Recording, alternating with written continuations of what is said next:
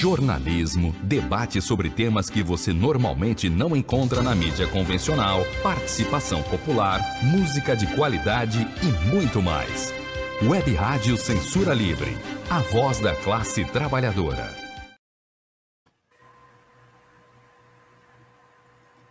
Olá, bom dia a todos.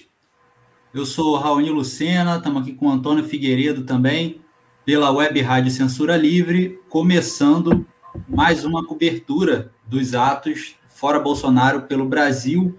Hoje, 3 de julho, são 9 horas e 15 minutos. Estamos começando aqui a nossa transmissão e nós vamos dar uma, um giro aí pelos atos é, aqui no, no Rio de Janeiro, na cidade de Niterói e em outros municípios do estado e também é, é, fora do estado, né, em outros estados aí pelo Brasil. Vamos, ao longo dessa manhã, dar um giro aí, mostrando para você, é, nosso espectador aí no YouTube, no Facebook, é, e também para quem estiver ouvindo a gente aí pelo, pelos podcasts, os, os atos, como estão andando os atos desse 3 de julho, atos por todo o Brasil, por fora Bolsonaro e Mourão. Bom dia, Antônio Figueiredo. Muito bom dia, Raoni Lucena. Bom dia você que está acompanhando aí através da nossa página no Facebook, no canal da emissora no YouTube. A gente agradece. E para quem vai ouvir essa reprise, podcast e também em formato né, de rádio, né? Somos uma rádio, no site e também nos aplicativos, o aplicativo parceiro Rádiosnet e no nosso aplicativo exclusivo. E seja um bom dia, né? E agradecer aí a todos que estão conosco. Um abraço fraterno para a nossa equipe, o Almir César Filho, que está no controle de imagem, acompanhando também é, tudo que está rolando aí, colocando aqui na nossa tela para você acompanhar essa cobertura. Raoni? É, já tem algumas imagens da concentração lá em Niterói, né? Em Niterói, o... se, se der para já colocar na tela aí, enquanto a gente fala, é... em Niterói o pessoal está se, se concentrando na Praça Araribóia a partir... É, começou a concentração a partir das 8 da manhã, agora imagino que já deva estar tá bem cheio lá, e a turma vai atravessar por volta de nove e meia, atravessar na, na, pelas barcas, né? Para chegar ao Rio de Janeiro, onde vão se concentrar a partir das 10 horas da manhã no monumento a Zumbi dos Palmares, né? Dá para ver aí é, a bandeira do Rua, bandeiras do Sintuf, a Kombi aparentemente do Sintuf. É, vai ter uma boa concentração ali, né? coletivos estudantis, Vamos à Luta, Rebeldia.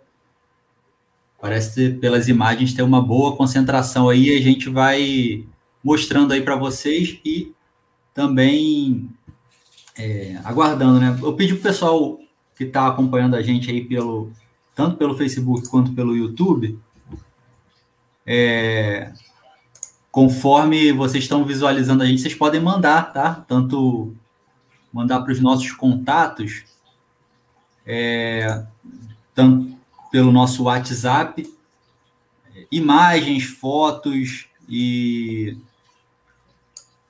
é, imagens, fotos, vídeos da manifestação aí onde você estiver. É, olha o nosso WhatsApp aí, é 9, tá passando aí embaixo na tela, é 96553 8908, 96553 8908. Então, quem tiver e mais aí no ato na sua cidade, onde você estiver, pode mandar para a gente que a gente vai botando aqui na transmissão, tá? Também tem o nosso e-mail que está passando aí, contato clweb, arroba clwebradio.com. É, temos já um vídeo aí da Vânia Luz. Eu vou pode... colocar aqui, pedir autorização Isso. aqui ao Almir para a gente colocar essa primeira participação, agradecer é, a Vânia Aqui na concentração, nas barcas, a galera chegando, se organizando para mais um dia nacional de luta pelo fora Bolsonaro e Mourão. Dessa vez não escapa. É a classe trabalhadora da luta. Vacina para todos já. Faça aí como a Vânia Luz, né? Mande também o seu vídeo. Ela está na concentração aqui em Niterói, do lado de cada poça, né? Para você que não sabe, para situar a Web Rádio Censura Livre, é, é uma emissora que tem como seu ponto de transmissão a base aqui em São Gonçalo, na região metropolitana do Rio. Né? E temos companheiros em vários locais, e a Vânia está do lado de cada poça, na Praça é, Araribóia, ali na concentração, em frente à estação que tem o mesmo nome, na né? Estação Araribóia das Barcas, para se dirigir com os outros manifestantes, lideranças, né, é, sindicalistas, membros de vários partidos, movimentos sociais organizados e também desorganizados, né? Acompanhando aí, vão atravessar para o Rio de Janeiro a concentração, Raoni, a partir das 10, não é isso? É, lá no Rio, a partir das 10, né, em Niterói, o pessoal se concentrou um pouco antes, é, ali nas, nas barcas, faz um, não só uma concentração, uma espécie de ato ali também em Niterói, na Praça Araribóia, nas barcas, com a presença de vários, é, vários várias categorias, estudantes, trabalhadores de várias categorias, é, fazendo uma espécie de ato de agitação ali também, de concentração, né, aquecimento, para atravessar junto, através das barcas, e chegar lá na, na concentração no, no, Rio de Janeiro. É, lembrando, é, enquanto o pessoal não vai, enquanto os, os vídeos, as imagens vão chegando aqui para gente, vamos lembrar também que no dia 30, né, é, que foi na quarta-feira passada, né?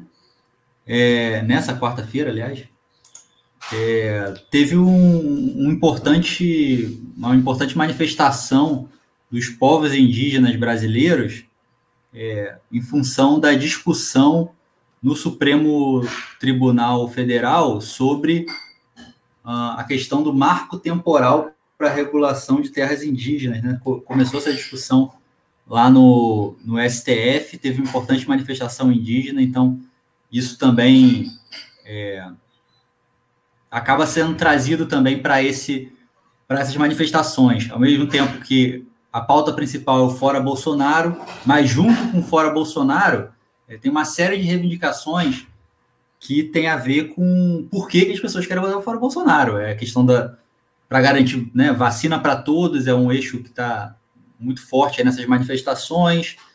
É, a questão da alimentação, né, o desemprego gigantesco, muita gente passando fome literalmente. Então, o tema do auxílio emergencial de 600 reais, é, rumo a um salário mínimo, é, e a questão da demarcação de terras indígenas e a negação dessa tese do marco temporal, que na prática vai desalojar vários uh, várias comunidades tradicionais brasileiras aí, é, também tá, é, tem um peso forte nessas manifestações. Né? Tem, tem um primeiro comentário aqui do Alexandro Florentino pelo Facebook. Obrigado aí pela audiência, Alexandro.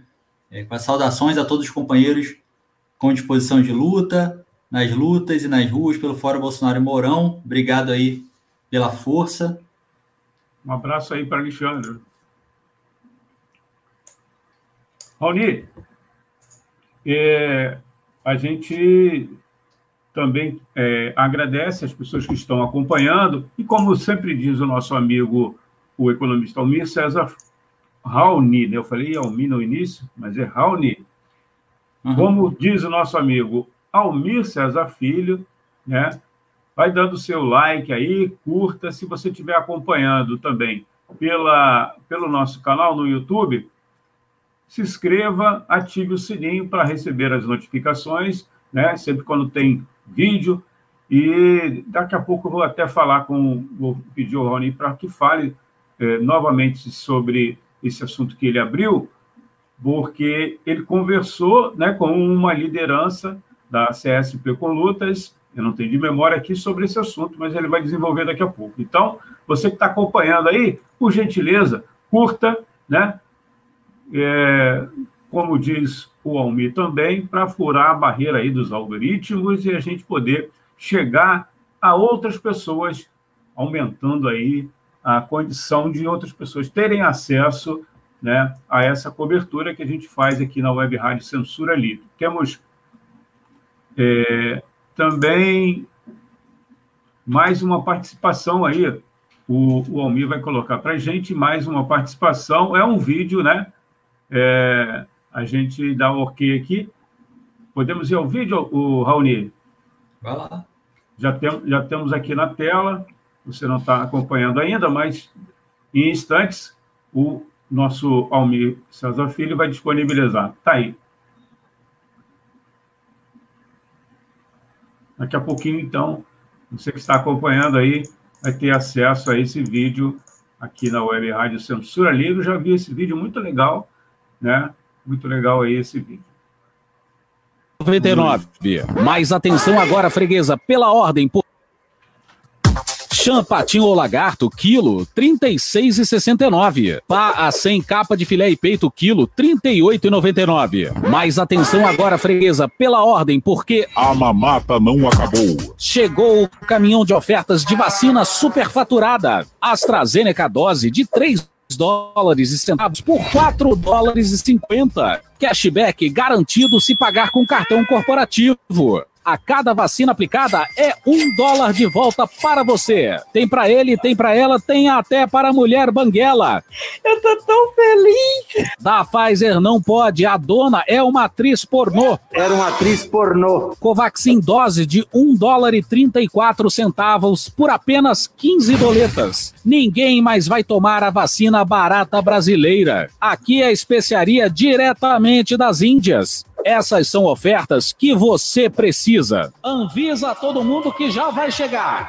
Vacina Cancino só hoje apenas 16 dólares e 99 centavos. Cassino! Aprovação da Anvisa. O patrão ficou maluco. É fato determinado desde a época do quartel. Tem para tenente, para coronel e general. Militares têm 50% de valor adicional com um destino duvidoso por dose. Ofertas válidas enquanto durarem nossos mandatos. Supermercados Campeão. Os campeões da prevaricação. Obrigado, Almir. Aí você teve. É o bom humor do pessoal aí também para. É verdade, é verdade. Para ajudar aí também. Na, Hoje já tem bastante gente aí com a gente. A gente agradece as pessoas que estão acompanhando no Facebook, no YouTube. A gente agradece. Se você puder curtir, compartilhar, vamos ter informações aqui, é, não só é, dessas atividades, mas também a gente vai ver se é, reúne também outros debates, outros debates importantes, né? E, e a, vão, vão, estar incorporando com a gente aqui daqui a pouco, a partir das 10, né? Por volta de 10 horas, mais duas companheiras, a Daniele Bornia, né? E também. É... Opa, é uma pessoa aqui que está dizendo que. É, a Dani. A Dani. Opa, agora sim, ela está aqui com a gente. Já, já está incorporada aqui. Olá, Dani. Seja bem-vinda. Está ouvindo a gente agora? Ela deve estar com algum problema no áudio, né? A gente vai ajustar aí. Ela deve estar com alguma. É, você que está acompanhando aí, tem mais um, um comentário, né? Ô, Dani, vou pedir para você sair e voltar novamente, se você não estiver acompanhando. Vou escrever aqui. Ela disse que não está ouvindo. O Edivaldo tá mandando um abraço lá de Belém do Pará. Parece que a concentração lá também é, já está tudo pronto. A concentração está forte. Em breve a gente traz imagens também é, de Belém do Pará, tá bom? É, também lá em Niterói é, tem o, é, o Lennon, a Gelta e o Lohan estão captando imagens lá para gente. Daqui a pouquinho a gente coloca também mais imagens de Niterói e estamos vendo aqui, daqui a pouco a gente entra ao vivo com o pessoal lá, tá? Vamos ver se já estamos articulando aqui, vamos ver se a gente consegue entrar. Bom, é... além da Dani, vamos ter também a, a Lucília Machado, ela que é da nossa equipe, também vai estar se incorporando aqui nesta transmissão, nessa cobertura do dia 3 de julho. Pode, pode ver aí para gente a participação, Márcio Vasconcelos.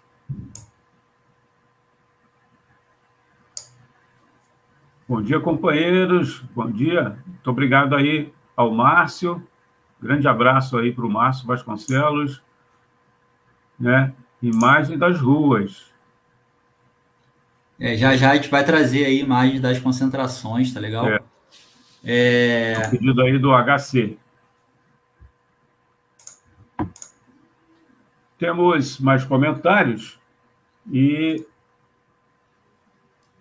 você que está acompanhando, né, por gentileza, curta a nossa transmissão. Almir, o Almir não tem nada por enquanto, então ele não falou com a gente. Mas, Raoni, você poderia comentar aí é, a edição do seu programa dessa semana que tratou aí do marco temporal, não é isso? Sua convidada falou sobre esse assunto, né, no seu programa. É, exato o que eu estava comentando aqui é, antes também começou a ser discutido agora no dia no STF, a partir do dia 30, né? É, uma tese jurídica, né, que eles chamam tese do marco temporal, que diz respeito à demarcação de terras indígenas. É, segundo essa tese, né, se, se é, como é que funciona essa questão juridicamente? Né? Tá, é, é um, um, processo específico, agora é, vai me faltar aqui de memória o, o, uh, o caso em si, né, que está sendo julgado, mas que ele vai servir de referência, né, quando o STF julgue, e a decisão sobre esse caso serve de referência para as demais interpretações daqui para frente. E justamente a questão ali é o tal do marco temporal, ou seja, há uma interpretação que entende que, é, jurídica, que entende que é, as terras indígenas, é, para serem demarcadas, o, aquele povo né, que, que, é, que estaria é, naquela terra, é, de, de, deveria, aquela terra deveria estar ocupada por um, um, uma determinada comunidade tradicional indígena, comprovadamente antes da Constituição de 1988. Ah, bom, oh, precisa ser. Temos imagens aí. A mãe vai falar com você, vai chamar. Vamos colocar a Gelta? Sim. Vai lá, quem está ao vivo Muito tem Bom dia, Gelta. Né? Bom dia. Seja bem-vinda. Saudações socialistas. Bom dia, saudações socialistas.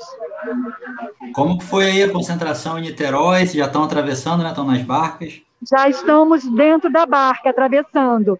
A concentração acontece desde as 8 horas da manhã. Houve falas, saudações entre nós, né? E reflexões importantes sobre o que significa aqui em Niterói, especialmente, essa organização nossa que se constitui a partir do Fórum Conjunto de Lutas de São Gonçalo, Niterói e Maricá, onde é, muitos grupos se juntam. Desde 2020, nós temos construído esse fórum, é, feito as exigências a partir da necessidade de isolamento, vacina, atendimento decente nos hospitais, atendimento aos professores e prosseguimos. Nós sabemos que esses momentos de atos, eles são importantes na medida em que nós damos visibilidade à nossa luta, à nossa pauta, ao programa da classe trabalhadora, programa que está dado nos partidos, acho que também está dado na totalidade da classe trabalhadora. É preciso que nós nos organizemos em cada favela, em cada localidade da cidade, né, das cidades, e possamos desenvolver as pautas né, que cheguem à Revolução Socialista. Esse é um desafio muito grande. Sabemos dos inúmeros obstáculos, da crise profunda, da fome, do desemprego, do abandono em que vive a classe trabalhadora, a falta de moradia, saneamento, mas o nosso alvo, o nosso horizonte é a revolução socialista. Superar essas condições injustas, desumanas, em que vive a maioria da classe trabalhadora, aumentando cada vez mais o número de desempregados, de miseráveis em todo o país. Bom, é a nossa luta e nós vamos continuar é, insistindo nela, né, organizando e, e visando a sucessos e conquistas. Bom dia para nós, ótimo ato para nós. Bom Muito dia, obrigado, obrigado professora. Gelta, você poderia dizer é, aí quais. Está ouvindo a gente ainda? Está na escuta. Poderia Como? dizer para a gente. É, não, eu queria que você dissesse para a gente aí quais categorias é, estavam presentes aí mais representadas, ou, ou, movimentos ou sindicatos que estavam presentes aí de Bom, maneira mais. É, é visível.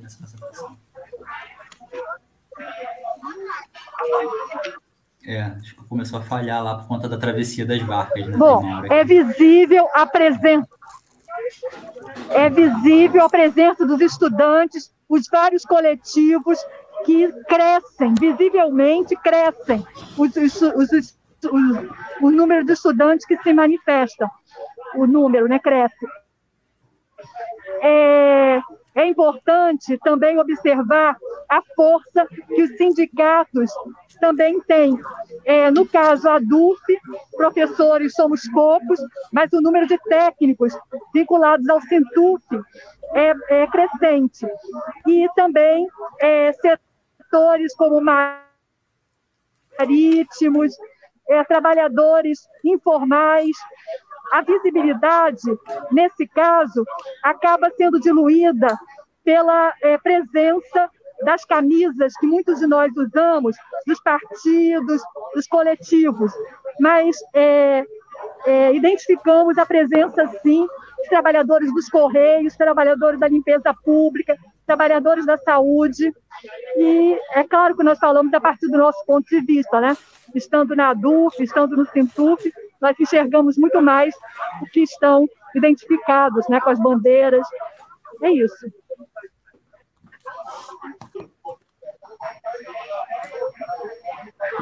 Vou chamar aqui para essa conversa a Dani, né? Dani, você tem alguma pergunta aí para a professora Gelta? Seja bem-vinda, Dani. Agora, agora, sim. Agora sim. de vários problemas técnicos. Bom dia, Gelta. Não sei se ela ainda está aí. É, caiu. Caiu. Caiu ah. a Gelta. Mas a gente vai é, contar aqui com ela outras oportunidades ainda hoje, né, Raoni? É, esperamos que sim. A, eles estão atravessando nas barcas, né? E tem o meio ali da Baía de Guanabara, de fato, é muito difícil ter sinal. Eu imagino que deve ter entrado num, num território sem sinal ali do, da Baía de Guanabara. É, a gente já tem um vídeo aqui do Lohan na concentração de Niterói, né? É, antes aí dessa travessia. Podemos colocar? Vamos colocar então o, a fala do Lohan aí na concentração. Lohan, que é estudante da UF, estudante de física, morador da moradia estudantil é, e do coletivo Rebeldia. Vamos ouvir aí o Lohan.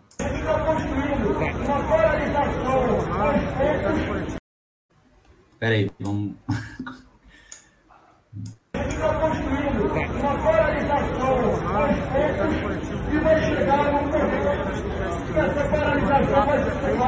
da greve geral. A gente precisa se preparar para o governo federal.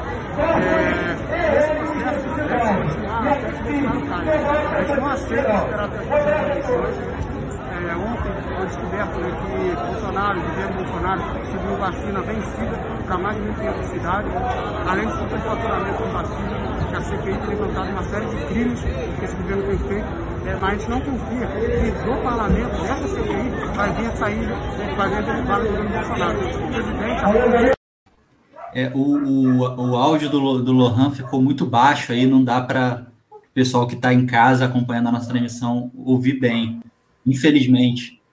É, mas deu para ver aí né, uma concentração bastante importante como a Gelta também já havia relatado para a gente. É, e ao longo da transmissão a gente tenta novamente o contato com os estudantes é, e o, o restante do pessoal que está lá nessa travessia de Niterói para o Rio de Janeiro. É, Dani, é, seja bem-vinda aí mais uma vez à nossa transmissão. E, bom, dá o seu bom dia aí, pessoal. Eu queria aproveitar e falar um pouco aí sobre como tem sido a, a organização e a luta do pessoal da, da educação básica né, de Niterói contra essa pressão que há aí pela reabertura das escolas no meio da pandemia, a luta por vacinas, etc. Bom dia. Bom dia, bom dia, Antônio, bom dia, Raoni, bom dia a quem está nos acompanhando aqui pela web Rádio Censura Livre. Tive pro, vários problemas técnicos, mas agora né, consegui finalmente entrar na transmissão. Bom, é, a, os trabalhadores da educação é, é, tem uma luta aí, travado uma luta é, desde o início da pandemia para pela vida contra a morte, a política de morte do, do Bolsonaro, que é seguida pelos governadores e prefeitos aqui no estado de Janeiro, no município de Niterói, São Gonçalo, não tem sido diferente. E é, aqui em Niterói, é, os trabalhadores da educação né, deliberarem em assembleia, construir, participar desse dia 3 e para fortalecer a luta da classe trabalhadora em nível nacional, a luta pelo fora Bolsonaro, é, a luta por uma greve né, nacional sanitária aí para derrubar esse governo, proteger as vidas da classe trabalhadora e também por identificar aí é, que o governo municipal de Axel Grael é, também está promovendo uma política de jogar os trabalhadores para a morte, né, com a reabertura das escolas, que segue aí toda uma pressão, principalmente na educação infantil, que é, a Prefeitura de Niterói encara as escolas de educação infantil meramente como um depósito de criança, sem garantir as condições para as crianças acessarem o direito à educação e não só para que elas possam ter um lugar para ficar enquanto seus pais trabalham. É, e também é, aprovou na semana passada é, um, um projeto que está sendo chamado pelos trabalhadores da educação de reforma da Previdência do Axel Grael, que foi aprovado na Câmara dos Vereadores e que aumentou a contribuição previdenciária dos servidores públicos para 14%. Mais um aumento aí, porque já havia sido feito uma outra reforma previdenciária ainda no governo do Rodrigo Neves, antes mesmo de ser aprovada a reforma da Previdência do governo federal. E Axel Grael também prepara uma reforma administrativa que, é, de acordo com o texto publicado aí pelo governo, é, tem como objetivo aí implementar é, mudanças, né, que vão na prática jogar, é, acabar com, destruir o plano de carreira é, do, dos servidores, que para a educação particularmente é desastroso, porque o plano de carreira dos trabalhadores da educação é conquista de muitas lutas, de várias greves, em especial a greve de 2013, que conquistou as últimas mudanças, né, é, as últimas melhorias nesse plano de carreira. Então, a, a luta dos trabalhadores da educação é pela vida e é pelos direitos. Nossa greve segue é, e também deliberamos aí é, a construção, chama, fazer um chamado a estudantes, trabalhadores, é, professores e funcionários, tanto da educação básica quanto das universidades, a unificar a luta da educação básica, que é pela vida e por direitos, é, com a luta das universidades também, que tem enfrentado aí é, um corte é, bem substancial das verbas da educação superior. Então, é, nós, nós, trabalhadores da educação básica, é, deliberamos em assembleia fazer um convite, um chamado a fazer uma plenária unificada em defesa da educação e da vida. E é, estendemos esse convite aí a trabalhadores, estudantes, coletivos, sindicatos da educação básica e da educação superior. Então, nessa segunda-feira, né, vamos fazer aí uma primeira reunião para construir essa plenária aí unificada em defesa da educação e da vida, para unificar, fortalecer a luta em defesa da educação, a luta contra a privatização da educação, a luta pela vida, por escolas fechadas em defesa da vida, é, e fortalecer a luta da classe trabalhadora, né? Que esse processo aí é parte da luta da educação, é parte das lutas da classe trabalhadora que também enfrentam o governo Bolsonaro, que é, é para derrubar esse governo. Então, é, é, é esse o patamar que estamos neste momento. Com você, Antônio, Raoni. Já temos aí um vídeo, Raoni e Dani. É, vou pedir ao Almi para colocar aí para gente o vídeo, né? Por gentileza. Daqui a pouquinho, então. Agora sim, vamos lá.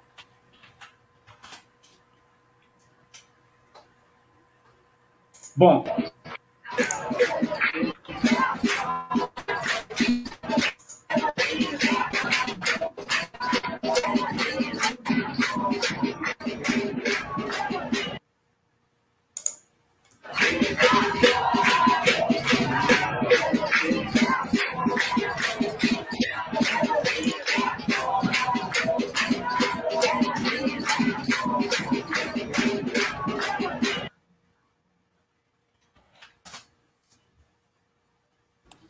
Aí mais imagens aí da travessia nas barcas, né? O pessoal atravessa lá fazendo uma agitação.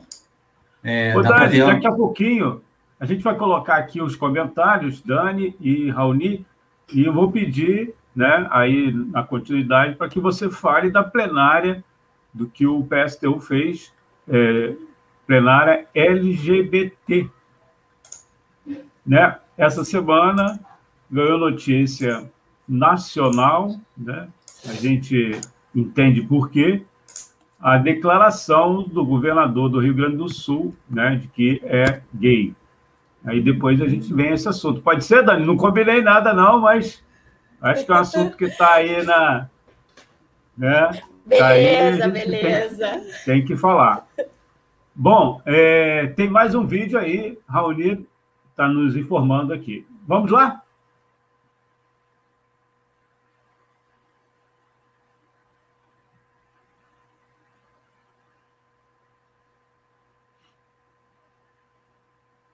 Vamos ajustando aqui as carrapetas.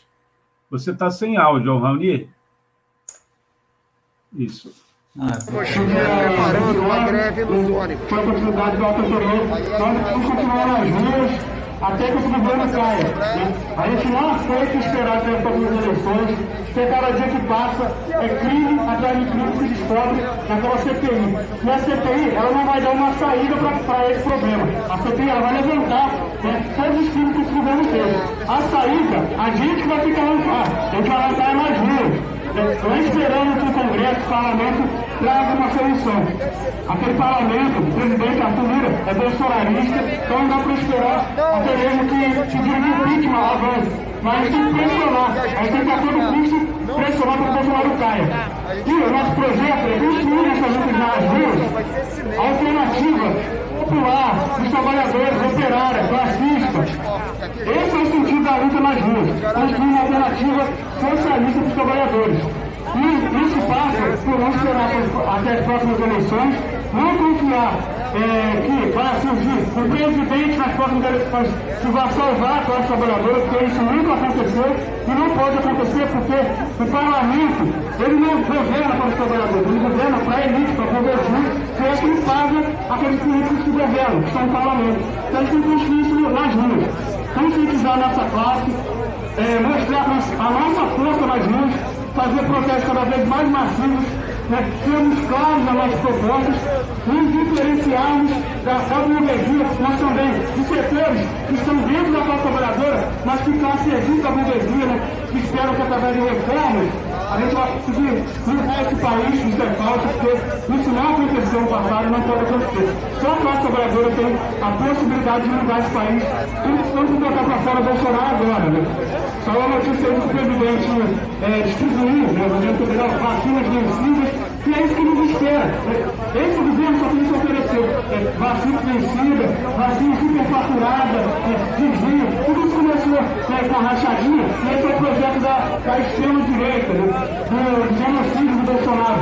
Nós não, não, não vamos iludir os sete setores da esquerda que só esses, através da reforma, vai ter saída, não é através da reforma, é através da luta, através dos trabalhadores, através da base. Então, vamos construir isso hoje, mais uma vez, somar os seus rios e vamos construir o próximo ato até derrubar o Bolsonaro e fazer um polo operário classista para a classe trabalhadora. Fora Bolsonaro, melhor já! Fora! Estava aí com as imagens do Lohan, que é estudante de física da UF, morador da moradia estudantil. Temos foto de Belém. Concentração em Belém. Tá carregando aí as fotos ainda, não dá para ver. Opa! Ah, as fotos de Belém aí. Muito legal. As LGBTIs marcando presença, como sempre, nas manifestações, com bandeiras, expressando aí toda a indignação e a disposição de luta desse setor da classe trabalhadora aí contra esse governo que, além de é, não investir no combate à, à LGBTfobia, muito pelo contrário, propagar um discurso de ódio, é, é um setor que tem se enfrentado muito com o governo Bolsonaro, não à toa. Temos comentários, o Almir pediu para a gente ler aqui os comentários. Eu destaco aqui o da professora Daisy Oliveira. Aí, ó. Bom dia, companheiros. Fora Bolsonaro e Mourão, né, assassinos. A gente agradece aqui tem mais comentários que a gente vai disponibilizar. A professora Gleicimar também dá um bom dia. E ela disse que espalhou os contatos. A gente mandou cedo para ela né, o link para você assistir, para todos assistirem aí, quem está assistindo pelo Facebook e também pelo canal do YouTube. A Simone assim Reis. Como, assim como a Gleicimar, você também que está nos assistindo aí pode ajudar a gente é, compartilhando esse link com os amigos, com os grupos, é, no seu feed aí do, do, do, Facebook, enfim, nas suas redes sociais. Ajuda muito o engajamento. Lembrando que a Web Rádio Censura Livre é uma emissora é, sem fins lucrativos que né, depende da colaboração das pessoas para difundir cada vez mais uma imprensa alternativa desvinculada do interesse da, dos grandes empresários. É, tem, tem, algum. Tem, tem um vídeo aí, parece, aqui embaixo?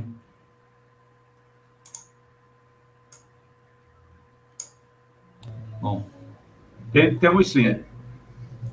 É, Podemos ir aí um vídeo? É do, parece que é do Piauí. Vamos ver aqui o vídeo.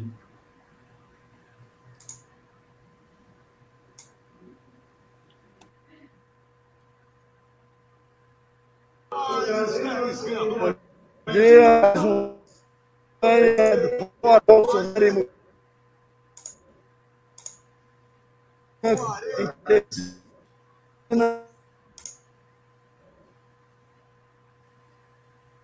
Cada manifestação que acontece em todo o Brasil.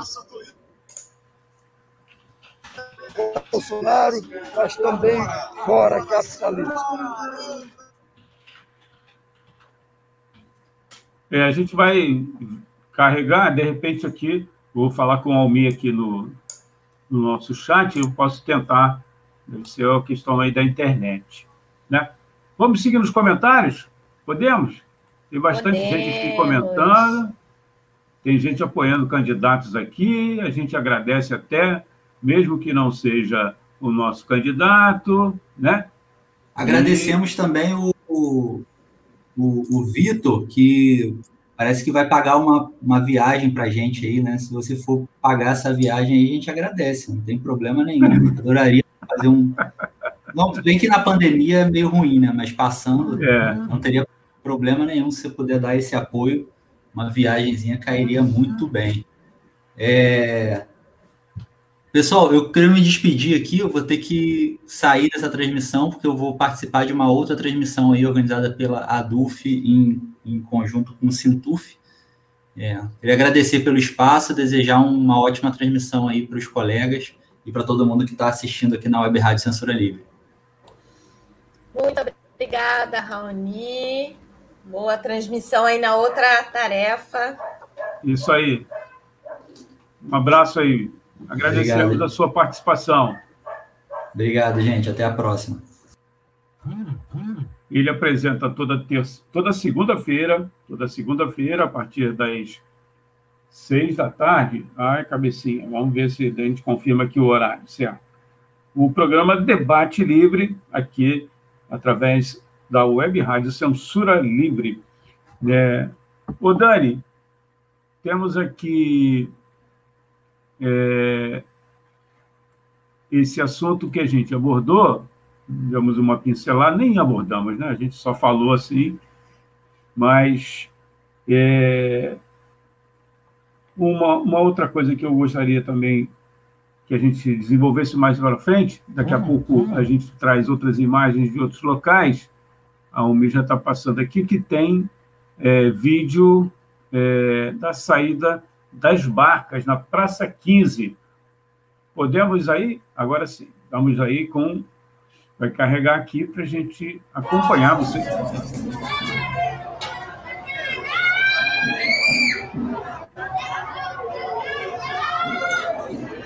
Fora Bolsonaro! Fora Bolsonaro!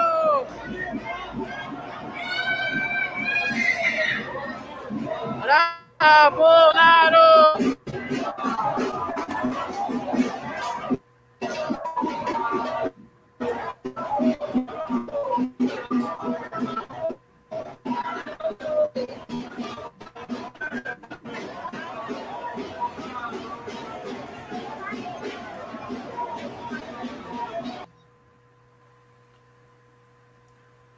Você acompanhou as imagens? Sim, pode falar, Dani. Pode seguir, pode seguir. Então, as imagens aí, quem está acompanhando através do podcast e depois na nossa emissora, né? Tivemos imagens há pouco da saída aqui, só para situar o ouvinte, tem muita gente de fora, né?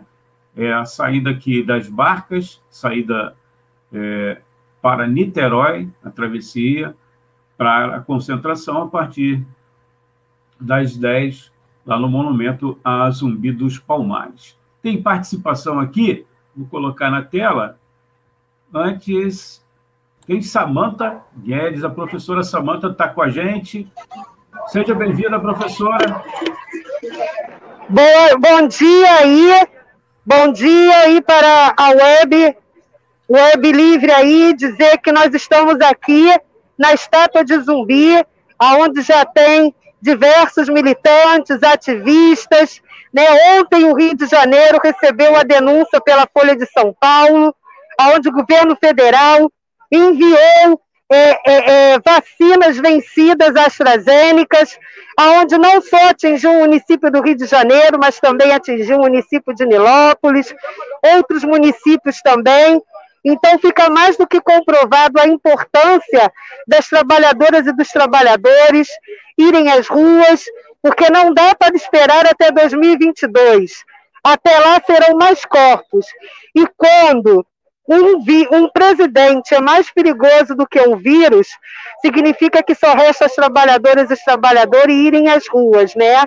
Hoje a gente tem aqui alguns ativistas, ainda está sendo tudo muito montado, né? Pessoas, inclusive, que antes não estavam aqui nas outras manifestações, hoje já estão, né? Houve uma mobilização aí do conjunto dos trabalhadores, é miséria, é desemprego, é bala encontrada em corpos negros, é feminicídio, é a falta de investimentos na saúde, na educação.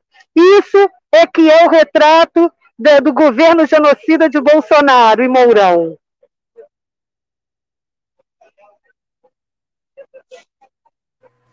Dani, Opa. pode levantar uma bola aí para a professora, ela está ouvindo a gente. Ô, Samanta, bom dia.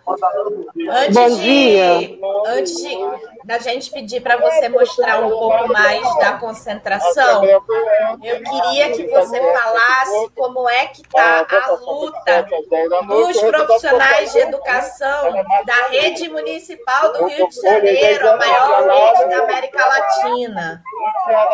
Então, Dani, nós suspendemos a greve porque está vindo aí o e já começaram as perseguições políticas.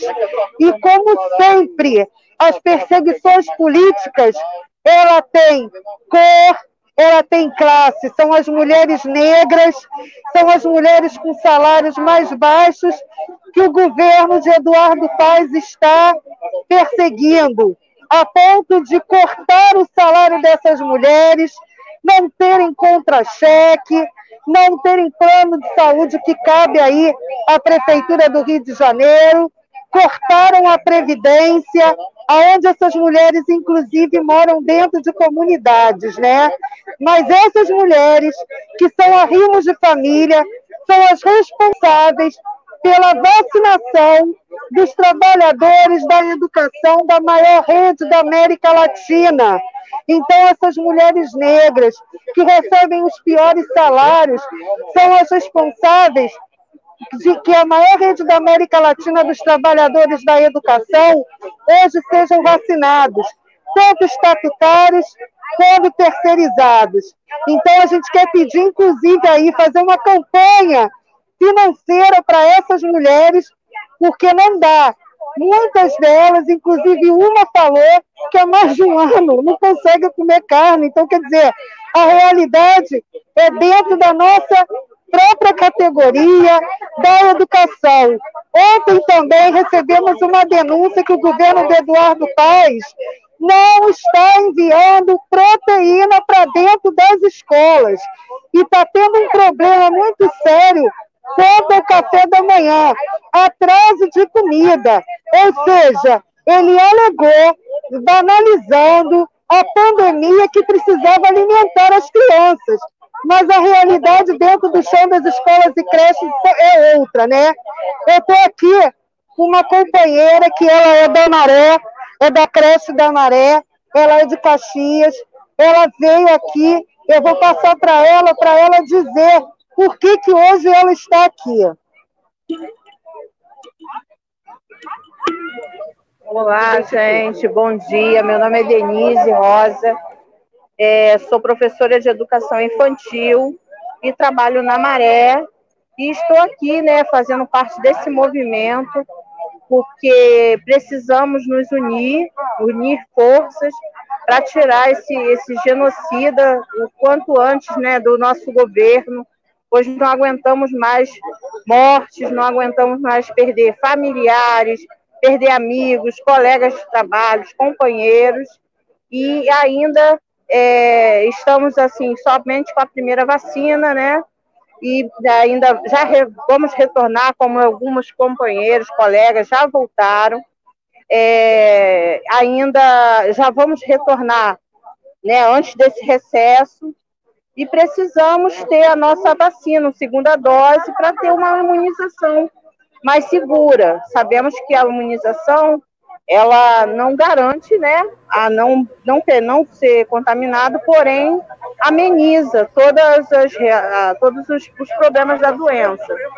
E a gente está aqui lutando para que isso aconteça, né? Que é tirar esse, esse governo que só quer é, é tirar cada vez mais é, nossos, os nossos benefícios, nossos direitos. Temos é, esse, esse mês, a gente já passou por uma previdência a 14%, é, enquadramento, triênios, isso não é dado, mas, porém, é, de, direitos nossos são tirados. E isso não dá mais para aguentar. É só, fica, só fica em promessas, né? É, eles acham que dá esse, o décimo, a parte do décimo agora é a forma de um cala-boca para que a gente aceite esses 14%. E nós não estamos aceitando. Queremos né, que isso mude. E, e é isso. Bom? Obrigada aí, Denise. Fala. Agradecer a Denise Rosa. Você é, tem é, disposição aí, disponibilidade aí, é só entrar e a gente agradece a sua participação, professora Samanta Guedes, professora da rede é, municipal do Rio de Janeiro. Até a próxima entrada, então. Tá bom. Passar Muito... aqui para vocês verem a estátua de zumbi, então. Ah, legal, legal. Muito obrigado. Deixa eu passar aqui para vocês.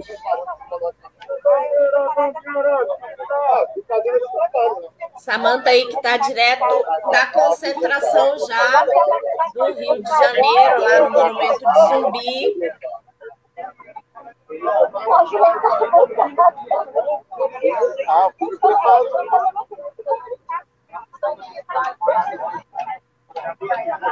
O pessoal está chegando aos poucos. É um dia lindo, né? Tá. Tá o um dia lindo, ó. Dia ideal para botar para fora Bolsonaro e Mourão e toda a sua corda, junto com a corrupção. Com certeza.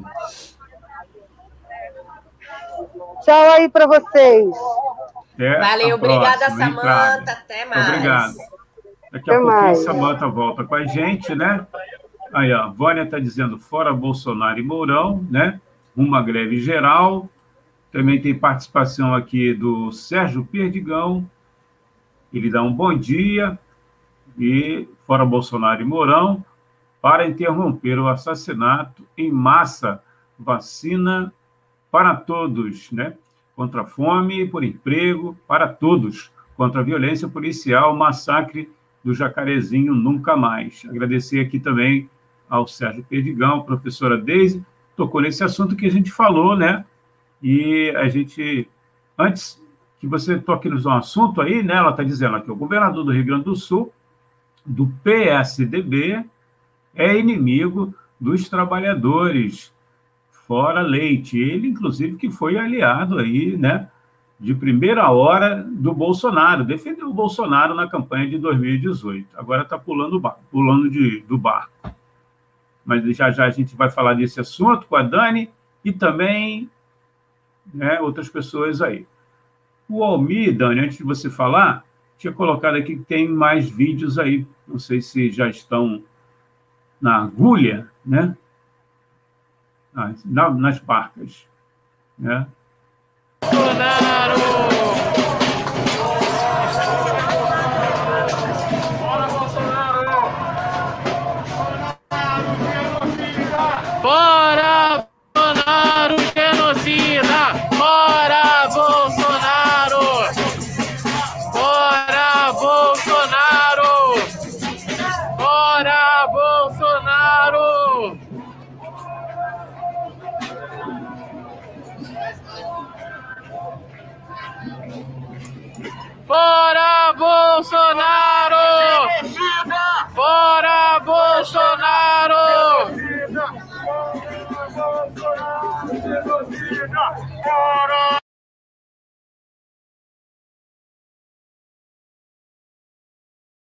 Muito obrigado, Almi.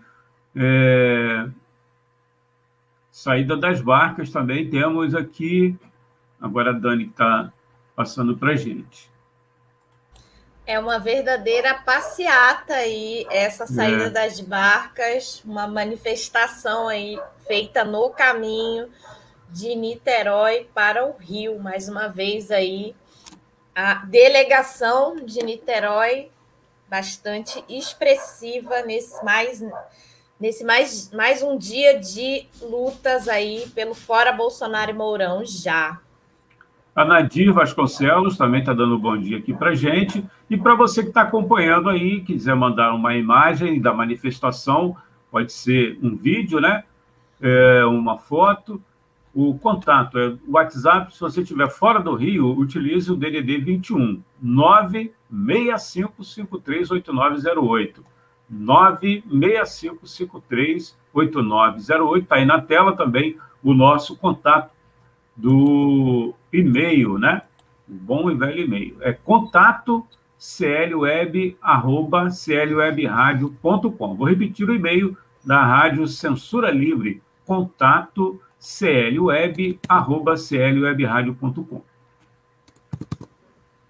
Temos mais vídeos, Almir? Acho que não, né? Ô, Dani, fala um pouquinho para a gente aí dessa plenária do PSTU, né, que foi realizada essa semana, e daqui a pouco a gente traz outras informações da passeata. Plenária LGBTI, certo? Isso, exatamente. Foi uma plenária nacional das LGBTIs do PSTU, mais as simpatizantes, ativistas, que foi no último sábado à tarde, no dia 26 de junho, e teve, foi uma plenária online, teve a participação né, na sala em que ela se realizou de cerca de 170 pessoas, mais cerca de 1.800 que acompanharam a transmissão pelo Facebook e pelo YouTube. E essa plenária foi bastante importante e vitoriosa. Teve a participação de convidados internacionais que expressaram a, as lutas recentes da classe trabalhadora, especialmente das LGBTs, em vários lugares do país, como a Colômbia, que está tendo um forte processo de luta aí é, é, da classe trabalhadora e que as LGBTI são partes. E é, a, a plenária ela debateu aí a necessidade é, de se construir uma, uma saída estratégica para as LGBTs se debateu também que as saídas que a burguesia apresenta do empoderamento individual ou as saídas que é, os setores é, reformi, ditos reformistas, né, pessoal que acha que é possível melhorar o capitalismo, também não serve como é, apostar na eleição pura e simples de mais LGBTIs como uma forma, uma estratégia para acabar com a opressão também não serve. Né? Então, se debateu a necessidade de as LGBTI se unificarem com o conjunto da classe trabalhadora para construir uma sociedade socialista, derrotar o sistema capitalista, unificar a nossa classe para construir uma sociedade sem exploração e sem opressão. E a plenária também aprovou aí, né, construiu coletivamente e aprovou ao final um manifesto é, que das LGBTIs aí chamando a unificação da nossa classe para combater a LGBTfobia e de derrotar o sistema capitalista. Né? Então, foi bastante importante aí essa iniciativa né, para unificar, organizar e colocar um programa para acabar com a LGBTfobia e o capitalismo. Depois eu vou colocar aí o link da é, matéria que tem também o texto do manifesto para quem quiser é, acessar, conhecer aí o texto, saber um pouco mais sobre como foi essa plenária. Quem quiser assistir também está disponível aí no YouTube do PSTU Nacional. Eu estou colocando aqui, Dani, disponibilizando aqui né, o, o link, né? Aí da plenária, quem quiser acessar, está aí, tanto no Facebook quanto no nosso canal no YouTube. A gente vai voltar a esse assunto já já, mas eu queria só registrar aqui também a participação, é, a nova participação do Sérgio Perdigão, Viva a mobilização da classe trabalhadora da Colômbia, fora Duque, também a luta internacional aqui, a luta dos trabalhadores. E também é, Rosi Irene Soares. Rosirene Soares, Isso. professora, professora aí, é, que participou da nossa plenária, representando o Rio de Janeiro, também fez fala aí, falando da situação da mulher negra e lésbica. Tá certo. É, eu eu vou pedir desculpa aqui ao Almir, né? Estava colocando aqui na tela, deixar com ele aqui. Bom, nós vamos falar sobre um assunto que também tem a ver com a plenária, né? E Eduardo Leite, governador do Rio Grande do Sul, Dani, os nossos internautas aí que estão acompanhando, num programa de grande audiência, que é do uma conversa com o Bial, né? Na madrugada, se declarou é, gay. Queria que você também falasse sobre essa, essa posição. Ele que também é um postulante aí ao cargo de presidente em 22. Por gentileza, Dani. Então, é claro que cada LGBTI que sai do armário é muito importante. Mas é, é importante também pensar qual é o programa, qual é a estratégia que cada um defende, no caso ele, né, sendo uma figura pública e, e um futuro candidato aí à, à presidência, não basta apenas ser LGBTI. A gente teve uma presidente mulher no nosso país, os Estados Unidos teve um presidente negro também, e para nada isso significou melhora nas condições de vida das mulheres aqui no Brasil e nem da população negra nos Estados Unidos. A gente viu aí as manifestações por conta do assassinato de George Floyd que denunciaram que segue dura, segue a violência policial. É, e é, é preciso defender os interesses da classe trabalhadora. Né? Agora, pouco mesmo a Daisy é, colocou no chat a denúncia do processo de repressão aos trabalhadores que esse governador tem promovido no Rio Grande do Sul, mostrando que é, não basta ser LGBT, tem que defender o programa aí que defenda a vida da classe trabalhadora, incluindo as LGBTs, que no capitalismo seguem morrendo aqui no nosso país há mais de uma década o genocídio, o extermínio a, as LGBTIs segue com o nosso país sendo o campeão dos assassinatos.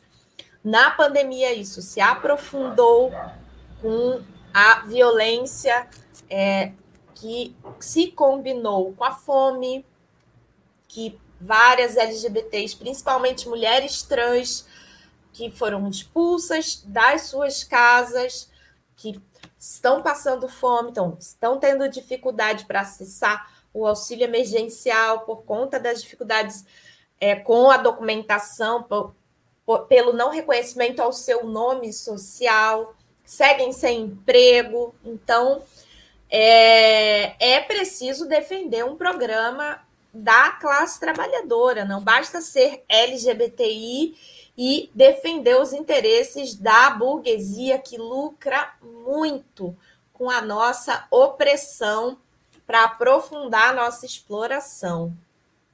Agora, nesse dia do orgulho LGBTI, se teve muita visibilidade, até várias emissoras que não pautavam a origem do Dia do Orgulho, que foi a rebelião, a revolta de Stonewall, falaram disso, mas sem é, expressar aí a importância que tem não só dar visibilidade, mas de unificar a luta da classe trabalhadora para acabar com o capitalismo, que hoje se utiliza muito das opressões para que a classe burguesa siga lucrando muito e dividindo os trabalhadores.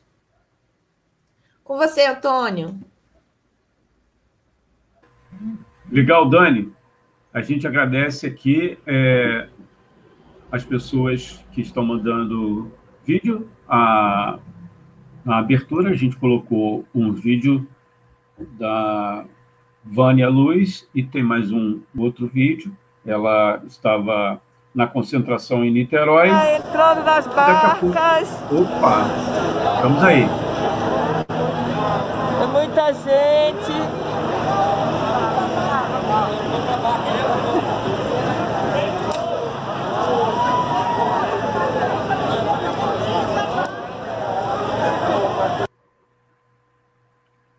Tem mais um vídeo?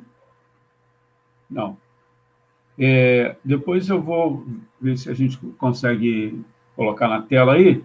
O Hugo Moreno, nosso camarada que já participou aqui da, da Web Rádio Censura Livre, hoje é, ele não está mais participando, mas em breve a gente volta numa parceria. Ele está lá na Rádio Comunidade Friburgo FM 104,9 né, ele faz a produção e apresentação do programa A Voz do Morro. E hoje, no retorno, reestreia do programa, a partir das três da tarde. Três da tarde, né, o programa A Voz do Morro vai homenagear o a, é, puxador de samba, não, é o intérprete que nos deixou, né? Dominguinhos do Estácio, depois eu volto a esse assunto. Temos aí foto do Recife, enviada pela Lucília Machado, aí, ó. Cuidado, tem um genocida solto no Brasil. Com apoio, né, da Câmara, com apoio do Senado, apoio do Supremo, né, e outras instituições. Ele não está sozinho nessa, não, né, Dani? Opa, de forma nenhuma.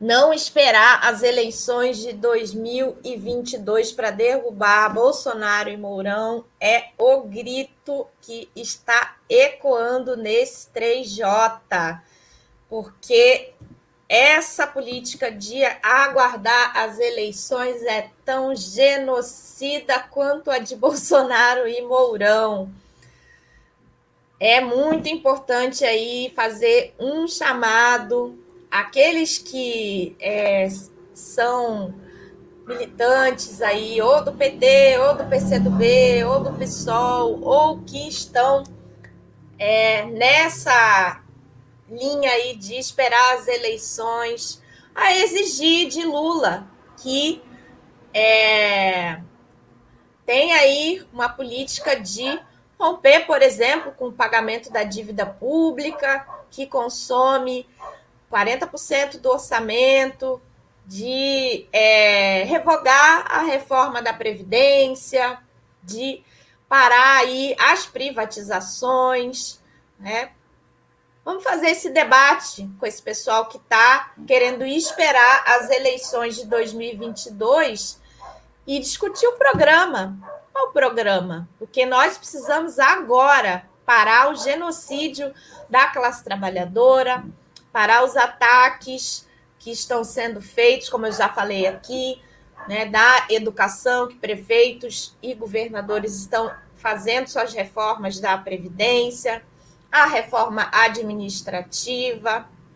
Esse não é, é não são medidas que vão melhorar a vida da classe trabalhadora. O que a classe trabalhadora precisa é de emprego, de vacina no braço, de comida no prato. Né? Então, debates importantíssimos para serem feitos aí com o conjunto dos trabalhadores, com o conjunto dos lutadores que estão participando das lutas.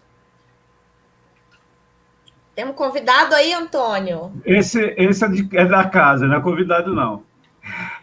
Bom dia, Antônio. Bom dia, Dani. Quanto tempo? Tá Bom tudo dia, certo? Rodrigo. Quanto tempo? Bom dia, Rodrigo. Quantos graus? Olha, deixa eu verificar, mas está um pouco menos frio. Ontem à noite É, um foram. pouco menos frio. É, ontem à noite estavam fazendo 11. Che- Chegamos 11? a bater. Às 6h29 faziam 8 graus. Tá? Sensação de menos 5, né? É, agora estamos com 12. Tá? Um É. pouco mais agradável. Só para contextualizar, o Rodrigo está no Rio Grande do Sul, não é isso? Isso. Porto É. Alegre. Porto Alegre. E com o seu chimarrão aí, não é isso? Ah, não, ainda não fiz. Estou sem máquina. Ainda não fez, ainda não fez. Bom, é, eu, eu vou fazer uma correção rápida aqui, ó. O programa A Voz do Morro, com o Hugo Moreno, é meio-dia, olha, daqui a pouco, então, né? Três horas é a manifestação em Nova Friburgo, lá, os atos. É, e daqui a pouco a gente bota aí um- uma imagem dessa, dessa programação. Bom, toca a bola aí que eu vou mandar uma mensagem aqui, daqui a pouco eu volto. Aqui em Porto Alegre, a manifestação também é às 15 horas. Deve sair da frente do mercado público, né? Do Largo Glênio Pérez, Praça 15 de novembro, cada um chama de um nome. É, a, a, a tendência é ela ter, no mínimo, o mesmo tamanho da última manifestação, que teve entre 15 a 20 mil pessoas, apesar de que a gente sabe que os números são sempre inflacionados, né? O, no última, última, na, na última manifestação, o- a direção do ato chegou a mencionar que teve 60 mil pessoas. É um número bastante difícil de medir em função de é, distanciamento social, de, de que as ruas é, por onde passou o ato não eram exatamente muito largas, então não tinha como você ver as duas pontas do ato. É difícil. Em Porto Alegre você não tem uma Avenida Presidente Vargas ou uma Rio Branco que você consegue ver de uma ponta a outra. Então, é um- é, mas eu estimei, eu costumo ter um olho bom para isso, eu estimei por volta de 20 mil pessoas por aí. A ideia desse, para esse ato é ter um número mais ou menos semelhante a isso, no mínimo, tá? É, beijo para Deise. O já não, não vamos responder aqui sobre a Maria Rivera, porque senão a gente vai ficar aqui, vai perder várias horas. É, a organização do ato começou na segunda-feira passada, com a definição do trajeto e com o início das ações de divulgação. É, a ideia é ter um tamanho mais ou menos semelhante, justamente por conta do. Justamente por conta do, do pouco tempo de convocação, tá?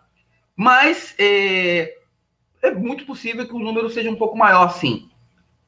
Em função de que é, a pauta do Fora Bolsonaro cresceu muito de tamanho com os escândalos e o impacto da, da, da notícia nessa semana, da, da saída do armário do governador Eduardo Leite, que pode ser que, em função de uma re- relocalização do PSDB para a oposição ao governo, possa levar alguns setores que são fiéis ao governador à manifestação. Mas eu acho isso é, provavelmente de forma. Isso vai acontecer de forma muito residual, tá?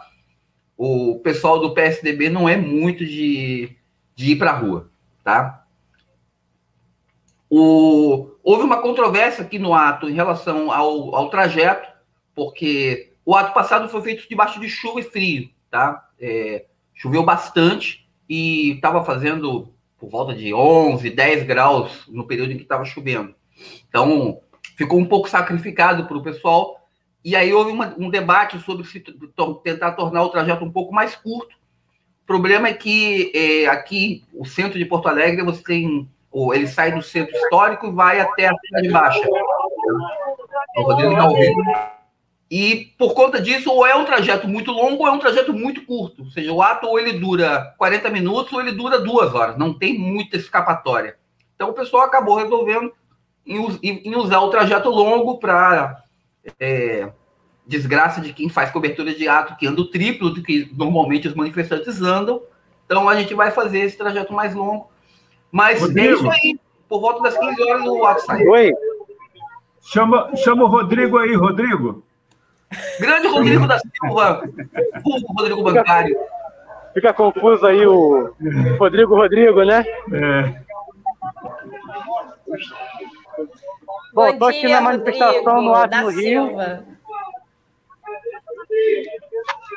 Bom dia, a gente está aqui na concentração no Ato no Rio de Janeiro. Já está bastante cheio aqui. Estou começando agora as, as falas no carro de som principal. É, tem aqui, eu estou junto da concentração das torcidas organizadas, onde está o bloco do, do Sindicato de Bancários.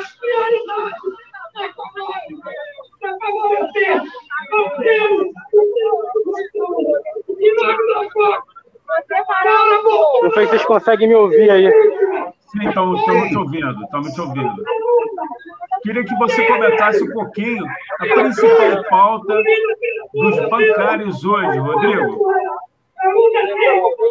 Olha, hoje a gente tem dois, duas grandes lutas, porque em plena pandemia os bancos seguem demitindo. É, o Itaú só esse ano já mandou mais de 2 mil pessoas embora, já demitiu mais de 2.100 pessoas. E fazendo campanha com, com relação à questão da solidariedade. E os bancos estão funcionando com horário limitado, é, por serem considerados serviços essenciais, não pararam em nenhum momento. Então, todos os dias a gente recebe aí notícias de colegas que estão contaminados com Covid. Então, todo dia temos notícias de mais um colega bancário que morreu, que faleceu em virtude da Covid. Então, a luta para poder garantir é, o atendimento, que é serviço essencial, e a segurança dos trabalhadores. Sendo que foi considerado serviço essencial, mas o foco dos bancos é a pressão por metas, é a pressão por vendas, e o que é essencial de fato, atendimento à população mais pobre, aos pagamentos de benefício, isso tem sido negligenciado. É, inclusive, voltando a falar do Itaú, que vem demitindo em massa, eles fizeram recentemente uma modificação, uma, estão fazendo uma reforma estrutural que está gerando um estresse, um desgaste, um aumento da pressão, um aumento absurdo da pressão por vendas, nesse momento que tudo deveria estar voltado porque é o atendimento essencial para a garantia do que é necessário aí durante a pandemia. E, além disso, o que esse governo tem feito com os bancos públicos? Né? A tentativa aí de privatizar na marra o Banco do Brasil e a Caixa Econômica, que são, nesse momento, essenciais para garantir é, uma atividade econômica, para garantir o pagamento de benefícios. A gente viu a Caixa tirar do nada um banco digital para garantir o pagamento de milhões de, em benefício de auxílio emergencial. Então, a gente está numa luta grande aí, também a luta é, para garantir a vacina para todos, um auxílio emergencial digno, né, garantia no emprego que a gente considera essencial nesse momento. Estamos com Rodrigo da Silva e as imagens do Dirley Santos aí, da concentração. A gente agradece aos companheiros. Ô, Dani, uma pergunta aí para o Rodrigo da Silva. O Rodrigo, para o Rodrigo. Oi. Dani. Opa, Rodrigo, fala pra gente aí como é que tá a participação aí da, das mulheres bancárias aí no processo de luta.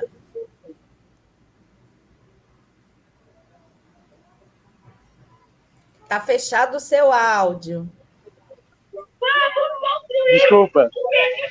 É, a participação muito forte das mulheres, elas já são é, pouco mais da metade da, da categoria e me parece ser o setor mais aguerrido, mais avançado, inclusive.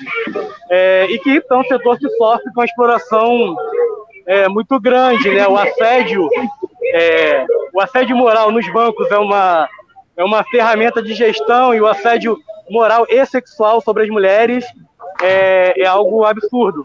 Então, o setor, é o setor que a gente tem mais aguerrido hoje, que mais está na luta, que mais está de frente nas batalhas aí da categoria.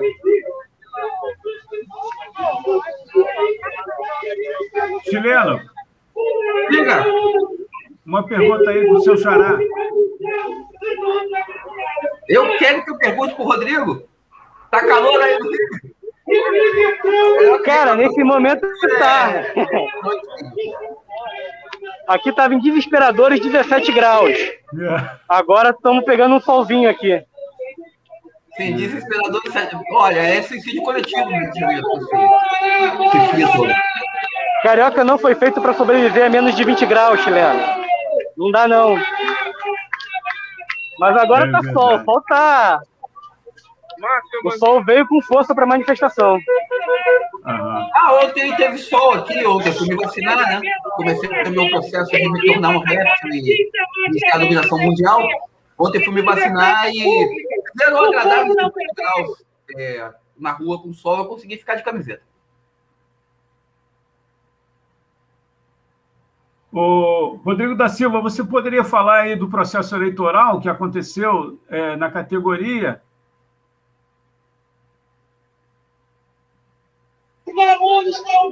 Você fala da eleição para o sindicato de bancários?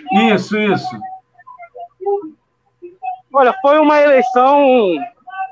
É, foi uma eleição de chapa única, né? Uma, uma discussão envolvendo todos os setores que atuam na categoria, de construir uma, uma chapa unitária por conta do momento que a gente vive.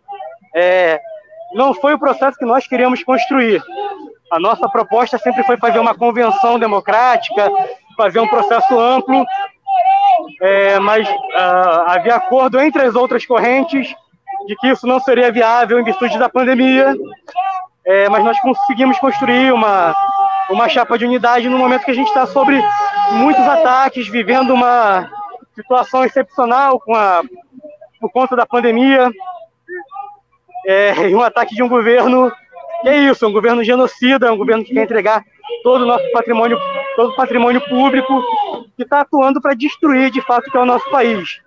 Então a gente construiu uma chapa unitária, hoje sou parte da executiva do Sindicato de Bancários, mas seguimos construindo um movimento nacional de oposição que é a direção majoritária da categoria, né, o que é a direção da Contraficute, que a gente entende que atuou não só nos últimos anos, mas segue numa política bastante equivocada. É, e acho que a política hoje do PT, preciso falar, é uma política equivocada que tenta construir, na verdade, uma saída eleitoral para 2022, no momento que a gente precisa lutar aí pela vida dos trabalhadores e conseguir uma solução já, que é colocar para fora Bolsonaro e Mourão. Beleza. Rodrigo da Silva, você está à vontade aí, se quiser é, ampliar mais alguma, algum debate aí, falar mais alguma coisa. Daqui a pouco é, a gente vai pedir para você voltar numa outra oportunidade. A gente tem uns comentários aqui para botar na tela, mas fique à vontade aí, Rodrigo. Ok, eu volto mais tarde então para conversar com vocês. Um abraço bom. aí, gente. Boa manifestação para todo mundo. Aham. Até mais. Vemos aí o Rodrigo da Silva. Perdão, vou tomar uma aguinha aqui. Temos imagens aí, você que está acompanhando a nossa transmissão, é, direto do ato, imagens do Dirley Santos, da nossa equipe, aqui comigo o Rodrigo Barinecheia, né, o DJ Chile e a Daniele Bornia também. Eu abandonei essa vida de DJ já tem três anos já, cara. Não- Só no Rio de Janeiro que as pessoas sabem que eu sou DJ Chile. Aqui no Rio Grande do Sul ninguém sabe, não. Não, ninguém sabe. Ninguém sabe que eu fui. Um dia eu fui o pior DJ do Rio. É, não, que isso. que isso. Perdão. Tem mais participações aí, Dani? Eu pedi ao, ao nosso amigo Almir para colocar na tela aí, tem participações, a gente agradece aí. Agora É. eu consigo responder a pergunta da Daisy. Ótimo. Tá, Deise perguntou aqui sobre é, a Constituinte chilena, o que, que amigos e familiares falam e se conhecem a Maria Rivera. Olha, eu imagino que o pessoal conheça a Maria Rivera porque é, ela era um, ela é né, uma relevante defensora e advogada ligada à questão de direitos humanos, especialmente é, relacionada à questão da repressão do governo aos protestos que ocorreram desde 2019 e ainda ocorrem no Chile, deram uma diminuída por conta da pandemia, mas é, o processo de constituição da Constituinte, perdão da, do mau uso da expressão, é, levou a uma, ao retorno da mobilização popular no país, tá? E, a, inclusive, ao retorno da pauta sobre os prisioneiros políticos e sobre a repressão. É, aqui no Rio Grande do Sul, alguns colegas tiveram a preocupação, e foi exatamente em função do processo chileno, de comprar equipamento de segurança para os atos. A gente que trabalhou nas cobertura, na cobertura de 2013, na greve municipal de 2013, depois de 2014, a gente sabe muito bem o que é a necessidade dos EPIs. Então, o pessoal aqui teve essa preocupação, muito em função exatamente do que aconteceu no Chile. Muita gente perdeu visão, a polícia atirava indiscriminadamente é, balas de borracha, que não eram balas de borracha, é, era uma, uma munição bastante diferente que é, levou muita gente a perder os, pelo menos um dos olhos. Então, a Maria Ribeira ficou muito conhecida no Chile por conta disso, porque ela era a principal defensora do, do que o pessoal chamava da linha de frente. Entretanto, é, isso é isso é importante mencionar. É, houve na imprensa chilena, pelo pouco que, que se levanta a partir daí, que eu consegui apurar, na imprensa chilena houve é, pouca repercussão desse caso. Tá? Os casos mais escandalosos, obviamente, eram repercutidos, mas era dado, se fazia pouco o outro lado, tá? Ou seja, é, não, se, não se dava muita voz a vítimas e, a, e aos ativistas de direitos humanos. É, bastante menos porque em relação, por exemplo, aos prisioneiros políticos e desaparecidos do período da ditadura chilena. Mas é, é importante ressaltar, no caso da Maria, que o, contra, é, contra as expectativas de, de, eleição por conta do sistema eleitoral chileno ser de um misto, e aí partidos muito pequenos terem problemas na participação, ter, serem obrigados a formar coalizões é, sem muito princípio, basicamente para tentar eleger, é importante que a Maria Rivera tenha sido eleita deputada constituinte. E isso já está gerando repercussões é, políticas interessantes. O, uma pesquisa que saiu, eu não acho que saiu no País, é, eu não verifiquei qual é a qual é a, a relevância dessa pesquisa, se, se é, apenas alguém tirou essa pesquisa da cartola ou se ela está é, tá realmente lastreada em algum alguma base mais real. Mas uma pesquisa que saiu no meu país coloca o candidato do Partido Comunista Chileno como o favorito às próximas eleições. Por mais que o Partido Comunista Chileno já não seja mais aquelas coisas, nunca foi lá muito de extrema esquerda, mas deixou de ser é, da esquerda mais radical já tem algum tempo, tá? Está mais alinhado a uma, uma posição social-democrata. Mas mesmo assim, considerando que o partido, que o presidente é, é da ultradireita e se alinhou a Trump, tentou costurar algum tipo de aliança com o Bolsonaro aqui no Brasil, depois se afastou porque viu que não era uma boa ideia, é, é, é um dado no mínimo, digno de nota. O Rodrigo, perdão, o Rodrigo Varetti vai continuar conosco aqui. Daqui a pouco eu vou perguntar a ele como é, repercutiu na base é, do movimento organizado, dos partidos políticos, lá em Porto Alegre, né, capital do Rio Grande do Sul, a declaração de que é gay, né, o do Eduardo Leite. E agora a gente vai falar um pouquinho só, de, um pouquinho só não, vamos falar de vacina. O Almir está orientando aqui. Ô, Dani, é, a professora é, já trouxe aqui para a gente, aí a cabeça aqui, participou Samantha. conosco. Samanta. A professora Samanta trouxe essa informação, a matéria exclusiva da Folha de São Paulo de ontem, o Rodrigo também fica à vontade para comentar, que vacinas vencidas, um lote de vacinas vencidas, né, aí no braço do brasileiro. Mais essa. Dani. Então, foi um levantamento aí baseado no cruzamento de dados oficiais do governo federal que apontou que pelo menos 1.764 pessoas podem ter recebido doses vencidas da AstraZeneca na região metropolitana do Rio. E no país foram identificadas 26 mil doses do imunizante fora da validade aplicadas.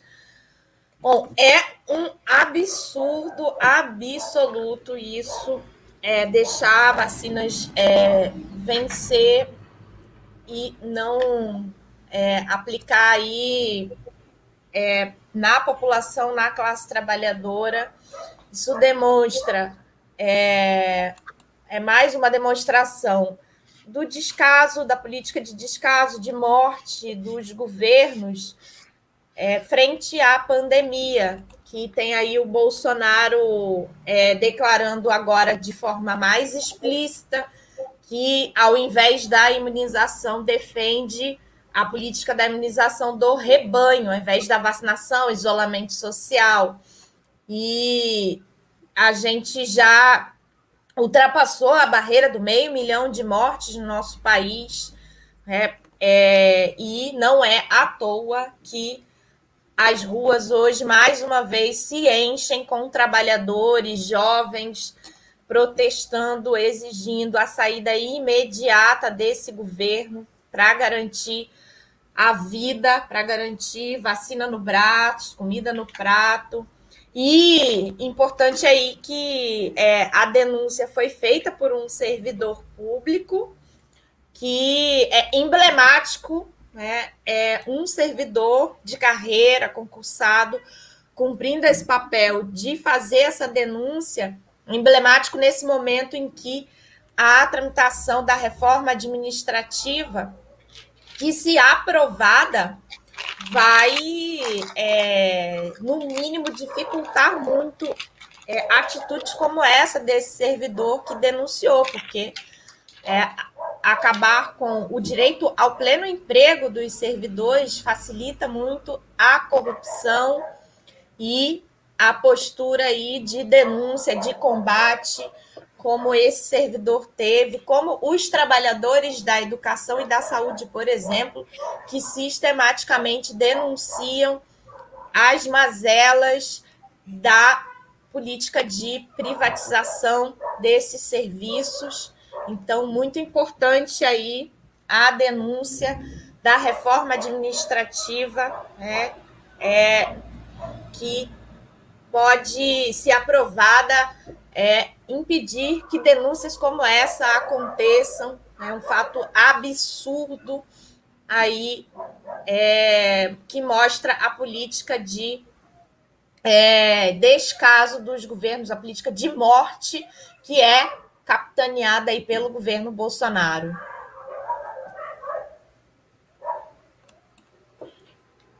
Rodrigo, você pode comentar? É, pois é. Tem, acrescentar parece também. Que, parece que essa história é maior do que se pensa, tá?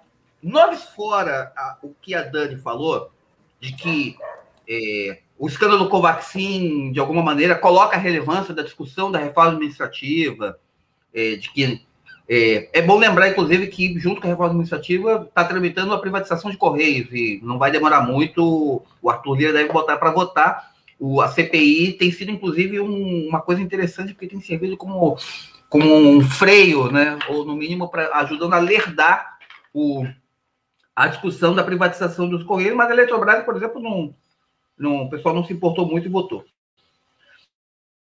Mas é, tem, hoje saiu uma repercussão sobre essa questão da, da, dos lotes de vacina vencidos, que aparentemente não estavam vencidos, tá?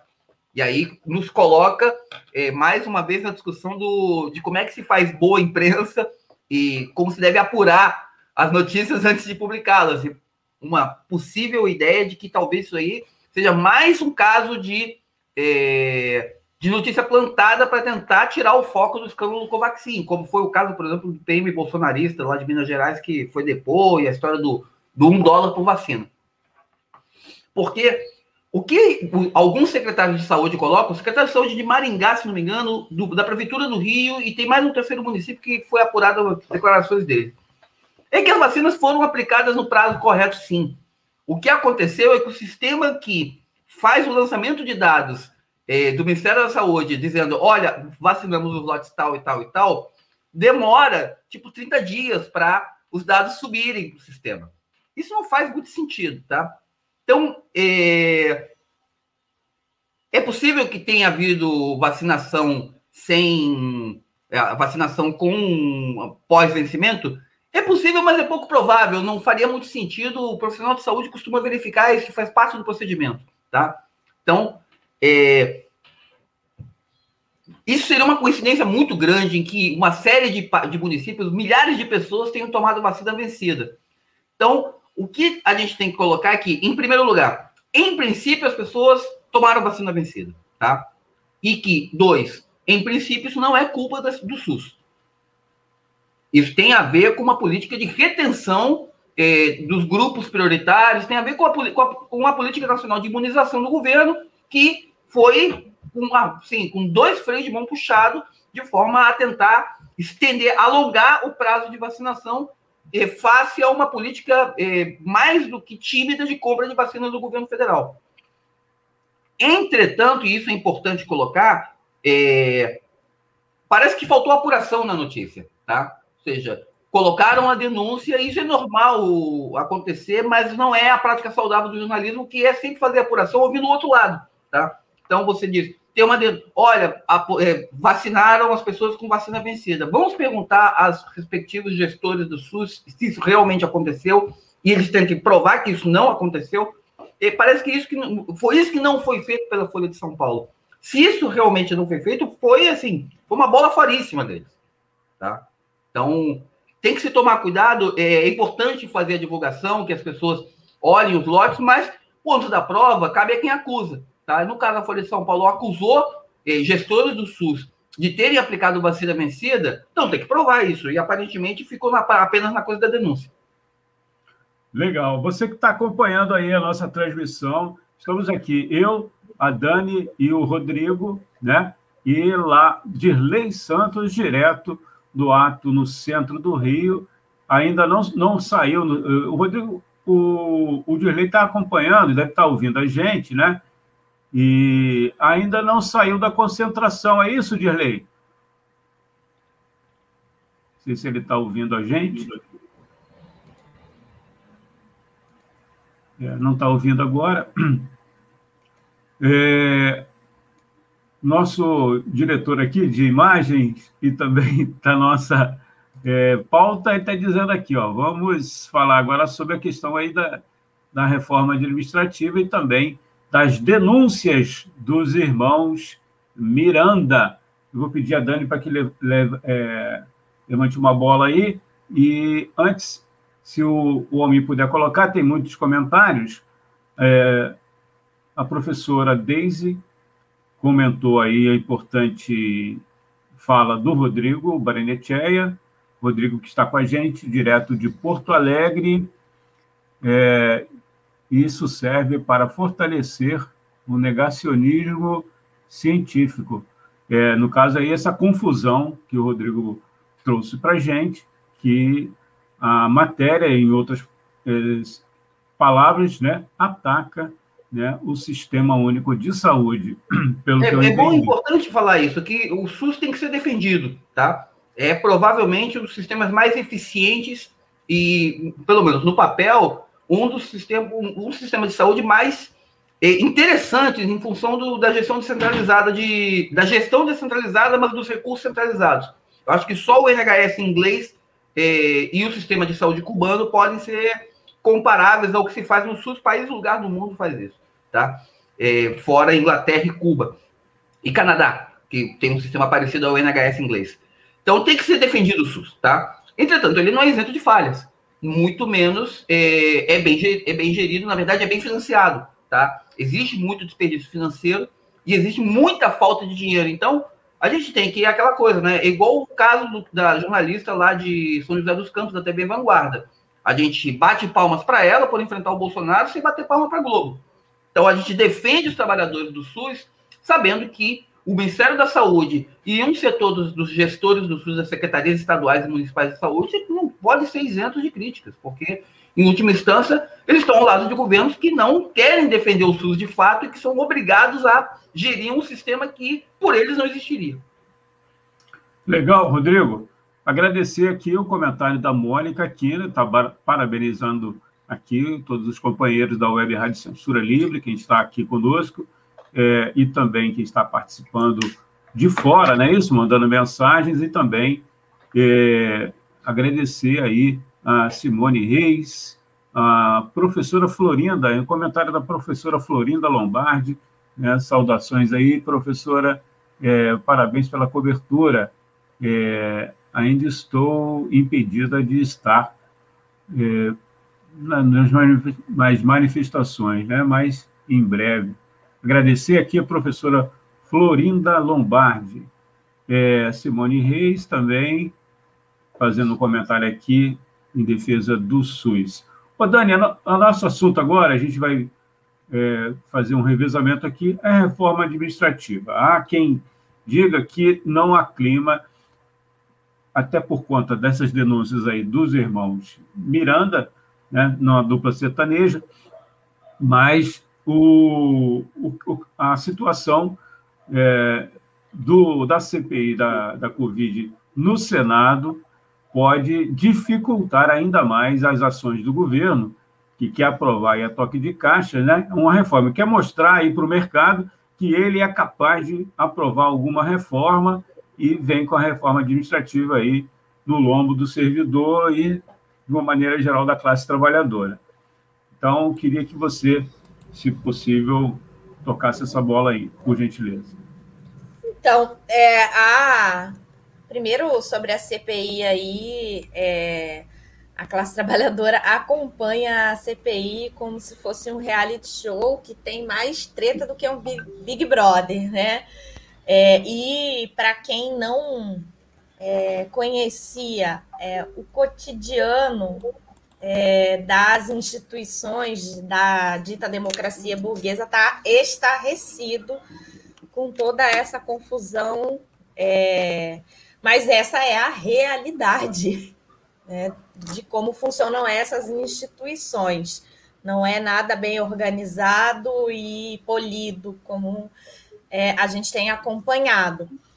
E esse, esse escândalo aí, é, em que é, o irmão do deputado federal Luiz Miranda, né, o servidor, é, o irmão do, do, os irmãos aí, Luiz Miranda e Luiz Ricardo Fernandes Miranda, né, é, de, denunciaram as possíveis irregularidades na compra da vacina indiana Covaxin, né, trouxe à baila aí esse tema da reforma administrativa e denúncias aí de corrupção no governo Bolsonaro, que tinha como carro-chefe da sua campanha o combate à corrupção. Agora, a reforma administrativa, é, além de tirar o direito ao pleno emprego dos servidores, vem para acabar com o serviço público e aí, isso é, não é só uma birra do governo Bolsonaro, é uma medida que é, segue a orientação da burguesia internacional de desmonte dos serviços públicos. E para isso é muito importante o ataque aí aos servidores que tem lutado muito, denunciado muito o processo de desmonte dos serviços públicos. É, já falei aqui da educação, que tem feito muitas greves contra a implementação da privatização da educação. Agora a gente viu na pandemia os trabalhadores da saúde fazendo denúncias aí sobre a todo o processo de sucateamento do sistema único de saúde que sim precisa ser defendido. A gente viu aí nos Estados Unidos a, a falta que faz com vários trabalhadores sendo enterrados como indigentes, porque não tinha como pagar, as suas famílias não tinham como pagar a conta do hospital para recuperar os corpos. E a reforma administrativa e todo o desmonte do serviço público é parte de uma política da burguesia internacional, principalmente diante da crise, de Estado mínimo para a classe trabalhadora, ou seja, uma rapina dos recursos públicos para reservar todo o dinheiro, que a, a riqueza que a classe trabalhadora produz, para destinar aos banqueiros, aos grandes empresários. Então, é, é uma política que a burguesia em nível internacional tem implementado aí para salvar o lucro, os lucros da grande burguesia, especialmente a do capital financeiro. Então, é, por isso, toda essa carga aí é, do governo Bolsonaro, que é seguida pelos governadores e prefeitos aí para acabar com o serviço público, seguir com a política da privatização, seja através é, de é, privatização por dentro, de abertura para o capital internacional, como a gente vê na Petrobras, né, que é sempre é, acompanhado de um processo de sucateamento, que é como a gente assiste aí, vivencia na, nos Correios, né, que tem, teve a queda da piora da teve a piora da qualidade do serviço que os trabalhadores dos Correios tanto denunciam. É, essa política de sucateamento também implementada na saúde, na educação, é, também com a precarização das relações de trabalho, que já vem de longo tempo, como acontece na saúde, e a gente quase não tem concurso público, é, muitos vínculos empregatícios com contrato temporário ou chamado RPA. Né? Na educação, isso também acontece. É, que a gente tem, por exemplo, no estado de São Paulo, um quantitativo gigantesco de professores que têm vínculo precarizado, chamados categoria O. Né? Então, tem toda uma política de ataque ao serviço público, de, de, de sucateamento, de precarização das relações de trabalho. É, e agora, né, de forma mais contundente, aí, com a reforma administrativa, que tem o objetivo privatizar é, o, os serviços públicos para sobrar dinheiro para destinar aí ao, ao, aos bancos, aos banqueiros principalmente.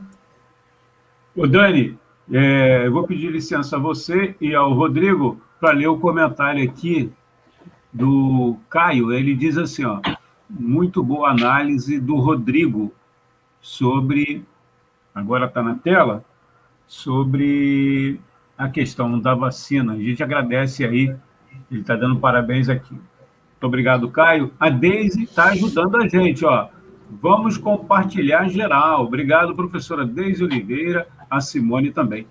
Rodrigo, você pode é, também falar da questão da reforma da Previdência e aproveitar e incluir a, essa possibilidade aí, né, do, da investigação chegar ao Palácio, mais especificamente aquele inominável, né, no caso dos, da, do, do, escândalo das, das vacinas, né, o presidente Bolsonaro, que pode correr, corre o risco de ser investigado na questão aí de é, não ter denunciado, não ter pedido, perdão, não ter pedido às autoridades policiais, aos órgãos é, cabíveis, no caso a Polícia Federal, para investigar, é, depois de receber a notícia, né, a informação de que tinha é, indícios de corrupção na compra da, da vacina indiana. Pois é, assim, é, aqui no Rio Rio Grande do Sul é outro país, tá? Então, movimentos sociais, a gente comenta um pouco da CPI, mas a preocupação das pessoas nesse momento, e minha preocupação por questão de trabalho era a, a segunda etapa das eleições do CEPERS. Então, não, ninguém falava de outra coisa, mas eu estou tentando acompanhar a distância, vendo o que, que é possível descobrir dessa história toda. É, a, a, apenas mencionando sobre a questão da reforma administrativa e a questão de contratados, que o São Paulo não é o, o único caso. Eu acho que o caso do Rio Grande do Sul em relação a contratados a título precário é um dos mais bizarros do país, em função de que, assim, não é. Eu não escutei isso uma única vez, tá? Eu escutei isso várias vezes, o, e o, como isso me deixou escandalizado e triste. As pessoas se aposentam aqui por contrato, tá? 25 anos, 30 anos trabalhando como contrato precarizado. Os concursos aqui são muito espaçados. Havia a notícia de um concurso público para o Estado é, por conta de um termo de ajustamento de conduta entre o Ministério Público Estadual e o governo do estado já na, na gestão Eduardo Leite, e isso ficou para gaveta em função da, da pandemia, tá? Mas os, os concursos, o último concurso público, se não me engano, foi de 2017 e ele cobriu uma fração pequena da necessidade é, durante a última greve, eu lembro de uma foto que uma colega publicou, que era uma reunião de professores, tinham, sei lá, 30, 35 professores na escola, e aí a primeira foto era os professores em reunião durante a greve, tá? Tinha lá umas 30 e poucas pessoas, e aí os professores concursados eh, em reunião, tinham três. Ou seja, na maior parte das escolas, a esmagadora maioria é de contratados. Então, como isso dificulta eh, a mobilização, como isso dificulta a, a defesa do, da educação pública e do serviço público de forma geral, porque as pessoas estão precarizadas, as pessoas é, podem perder seus cargos, podem perder horas de trabalho a qualquer momento. Não é a, o índice, não é o nível de bizarrice de São Paulo, em que é, praticamente para você entrar na escola você tem que fazer uma prova quando você é categoria O, ou como dizem os paulistas. Mas é muito preocupante. É, de forma geral, o caso Covaxin ele deu a deu, deu a mostra da importância da defesa do serviço público da forma como ele é hoje, tá? Por mais que ele tenha, ele não esteja isento de problemas, muito pelo contrário, o uso político do serviço público é muito grande ainda, apesar dos concursos públicos. É, basta ver a coisa dos cargos comissionados, mesmo dentro do serviço público, é, a distribuição de cargos comissionados para servidores estáveis é uma, é uma forma de uso político da máquina administrativa. Entretanto, o que Paulo Guedes propõe é um desmonte completo desse processo, e na verdade esse desmonte não é de agora, tá? Esse desmonte já é bastante antigo. Eu lembro do caso é, da, do primeiro concurso público para a Guarda Municipal do Rio, que os guardas foram contratados é, pela CLT e não pelo Estatuto do Servidor Público. Depois isso gerou uma série de ações de justiça que ainda se arrastam até hoje, 20 anos depois, que levaram a uma mudança. Esses servidores públicos tiveram que ir para o Estatuto do Servidor Público e saíram da CLT exatamente porque era uma ilegalidade. Mesmo caso dos servidores da extinta Fundação Nacional de Saúde, é, da FUNASA, é, a antiga SUCAM, que ficaram também num limbo jurídico. Os animadores culturais do Estado do Rio de Janeiro também participam desse, também fazem parte desse limbo jurídico, porque eles não são nem lá nem cá. Então, o que Paulo Guedes coloca com a reforma administrativa é uma espécie de liberou geral, e isso tem a ver com exatamente com o uso da máquina pública, com o uso político da máquina pública.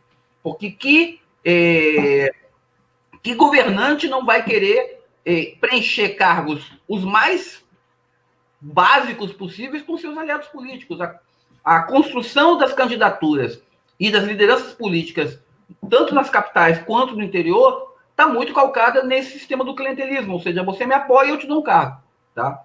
É, o famoso troca de um toma lá da cá que antigamente era na base da dentadura e para as lideranças políticas mais próximas aos candidatos é a distribuição de cargos comissionados e com a reforma a distribuição de qualquer tipo de cargo, tá?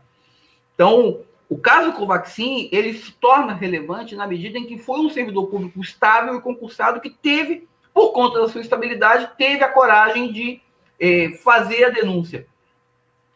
Entretanto, o, o bolsonarismo ele está eh, sabendo, tentando, na medida do, do, do possível, se aproveitar eh, e tentando se relocalizar nesse processo, e daí começam a chover outro tipo de denúncias que tentam tirar o foco da Covaxin, que tentam é, tentam, de alguma maneira, tirar a, as atenções em cima do escândalo mais grave que se apresenta. Tá? O, a questão do vacina, a questão do PM bolsonarista, são todos é, tentativas de tentar tirar o foco de um problema que é um crime de responsabilidade do, do presidente Bolsonaro. Ele deixou de oferecer denúncia à Procuradoria-Geral da República e à Polícia Federal de um caso de corrupção. Então, é a pedalada, vamos dizer assim, que faltava.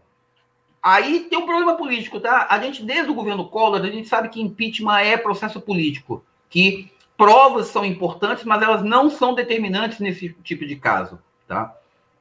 Então, o, quando você é, faz uma denúncia dessa e ela não anda, ela fica nesse, nessa fritura que é o que está acontecendo, é porque a, as elites brasileiras, a burguesia brasileira, ela ainda não está, ela não encontrou ainda uma saída política para resolver o caso. Então, eu vi um comentário agora aqui na, na lista de comentários sobre que Bolsonaro precisa sair, Mourão precisa assumir. Comentário, acho que do. Deixa eu ver aqui. É, se não me engano, do Caio, tá? Teria que. Eu tenho, tenho, tô olhando aqui para ver se eu consigo encontrar, tá? Mas é, o, não, não sei se. É, não sei se. Primeiro, Mourão é apenas um Bolsonaro um pouco mais. É, polido.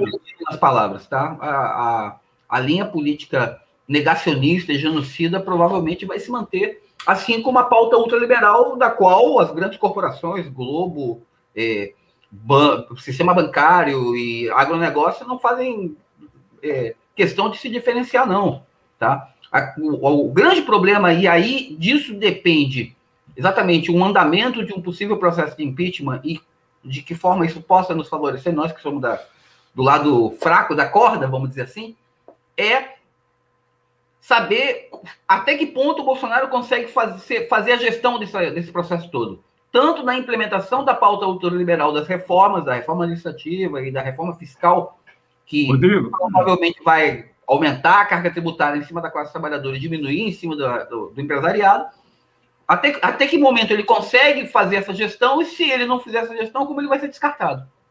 Rodrigo, o Caio está se defendendo aqui, não é ele que está defendendo a, a, Mourão, não. Ah, tá, tá, tá defendendo aqui. Não foi ele, não. Eu, eu, eu achei um comentário aqui, não lembro onde eu vi. É. Eu queria citar, eh, não sei se tem condições do, do Almi colocar na tela, já já a gente tem também é, lá na manifestação o Lennon, né? além do Dirley, você que está acompanhando aí as imagens na tela. Sim, agora estamos com o Lennon e vamos ver se ele vai falar. Deve estar com o áudio fechado aí, está na escuta, né? Vamos ver se ele vai falar aí. Olá, Figueiredo, tudo bem? Bom dia. Tudo tranquilo. Toca a bola aí. Bom, estamos aqui no ato desse dia importante do 3J, um ato, mais um ato contra o Bolsonaro. Nós estamos aqui na concentração com falas de carro de som esse ato é importante, mais uma vez, que a gente está vendo na conjuntura a CPI revelando diversos escândalos da gestão Bolsonaro, a corrupção na vacina, a propina da família Bolsonaro envolvendo o Bolsonaro. Então, esse ato que foi puxado urgente, né? A gente já tinha um ato marcado para o dia 24, e aí, com a mudança na conjuntura, com os escândalos na gestão do Bolsonaro, esse ato foi puxado às pressas e muito importante. E até agora é um ato que está enchendo, um ato que está tomando corpo. As colunas estão aqui se organizando para sair. E é isso. A gente precisa lutar por fora Bolsonaro e Mourão já. Não dá para a gente esperar as eleições de 2022 que será feito algo só em 23. Não dá para esperar, as mortes acontecem agora, os números de pessoas morrendo é inadmissível nesse momento. Então é importante a gente fortalecer a luta na rua, se organizar politicamente para derrubar esse governo mas não alimentar as esperanças nas eleições burguesas. A gente precisa construir a nossa alternativa revolucionária nas ruas, com os trabalhadores organizados, tocando a política diariamente para mudar as suas vidas. Ô, Estamos aqui seguindo a coluna. Pode falar, Antônio. Você poderia é, tá aparecendo aí esse bandeirão aí do Rebeldia, o Lennon que é desse coletivo, poderia falar para a gente, para os nossos ouvintes, a gente tem ouvintes aí que de repente não tem essa informação. O que é o coletivo Rebeldia? O coletivo Rebeldia da Juventude Revolucionária Socialista é o nosso coletivo para organizar os estudantes, tanto os estudantes secundaristas que tiveram importância fundamental nas ocupações da das escolas em 2015, inicialmente contra o governo de Alckmin em São Paulo e depois tomou todas as universidades em 2016, todo o país. Então, esse coletivo é o coletivo para reunir a juventude revolucionária, a juventude indignada, a juventude que não aguenta mais essa lógica do mercado, do estudo, do trabalho. A gente quer uma vida de qualidade da juventude, de cultura, de educação. Então, o nosso coletivo Rebeldia vem com essa proposta da juventude revolucionária socialista para organizar essa indignação. Rodrigo Berenetti, toca uma bola aí com o Leno. Oi, Leno, diz aí, como, como é que está o número de pessoas aí na concentração do ato? Aqui no ato, eu vim andando desde o início da, da Candelária até aqui no busto do zumbi, e é um ato que está enchendo ainda, está cheio. É, eu diria, eu ainda não subi no carro de som, mas eu diria que está tão cheio quanto o último ato, 16. E aí a expectativa é que fique maior. As pessoas não param de chegar, tem gente chegando de tudo quanto é lado. As colunas já estão se organizando, então está chegando mais lá para frente. A gente consegue observar que está bem extensa a coluna. E um ato que está cheio, sim, está enchendo. Ainda está concentrando. Leno, confirma para mim. No último ato, eu vi uma foto que o ato começava na Igreja da Candelária e se estendia, aparentemente, não dava para ver com certeza, mas aparentemente até a Central do Brasil. É mais ou menos isso? Porque se for isso, é um ato de 150 mil pessoas. Isso, é um ato que se. É, muita, muitas pessoas se concentraram nas barcas, vem andando até o busto do Zumbi dos Palmares, aqui na, e segue do busto do Zumbi até a Candelária. É o contrário, até a Candelária. E aí sim, é, a, a, as três faixas, a, as três faixas da rua estão ocupadas no sentido Candelária e está bem cheio sim. Diria que está por volta desse número sim. Ah, bom, bom, que bom que tá cheio. Achamos o, o autor do comentário, foi o Dudu. É, não entendi, desculpa. Aqui tá bem não, barulho, é, né? Notícia interna aqui. Dani, então, queria fazer uma pergunta para o Lennon aí. Não sei se ele ainda tá. Ah, tá. É, a gente tá vendo bastantes bandeiras LGBTIs, é, muito arco-íris nas imagens aí, não só do Rio, mas no Brasil afora. Queria que você falasse um pouco sobre a presença das LGBTIs aí nesse dia 3J.